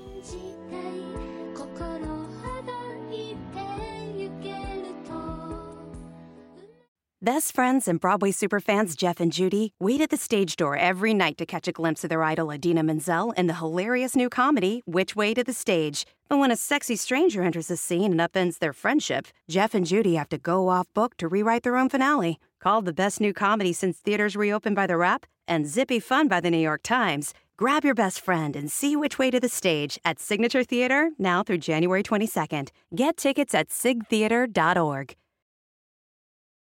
Best friends and Broadway superfans Jeff and Judy wait at the stage door every night to catch a glimpse of their idol Adina Menzel in the hilarious new comedy, Which Way to the Stage. But when a sexy stranger enters the scene and upends their friendship, Jeff and Judy have to go off book to rewrite their own finale. Called the best new comedy since theaters reopened by The Rap and zippy fun by the New York Times, grab your best friend and see Which Way to the Stage at Signature Theater now through January 22nd. Get tickets at sigtheater.org.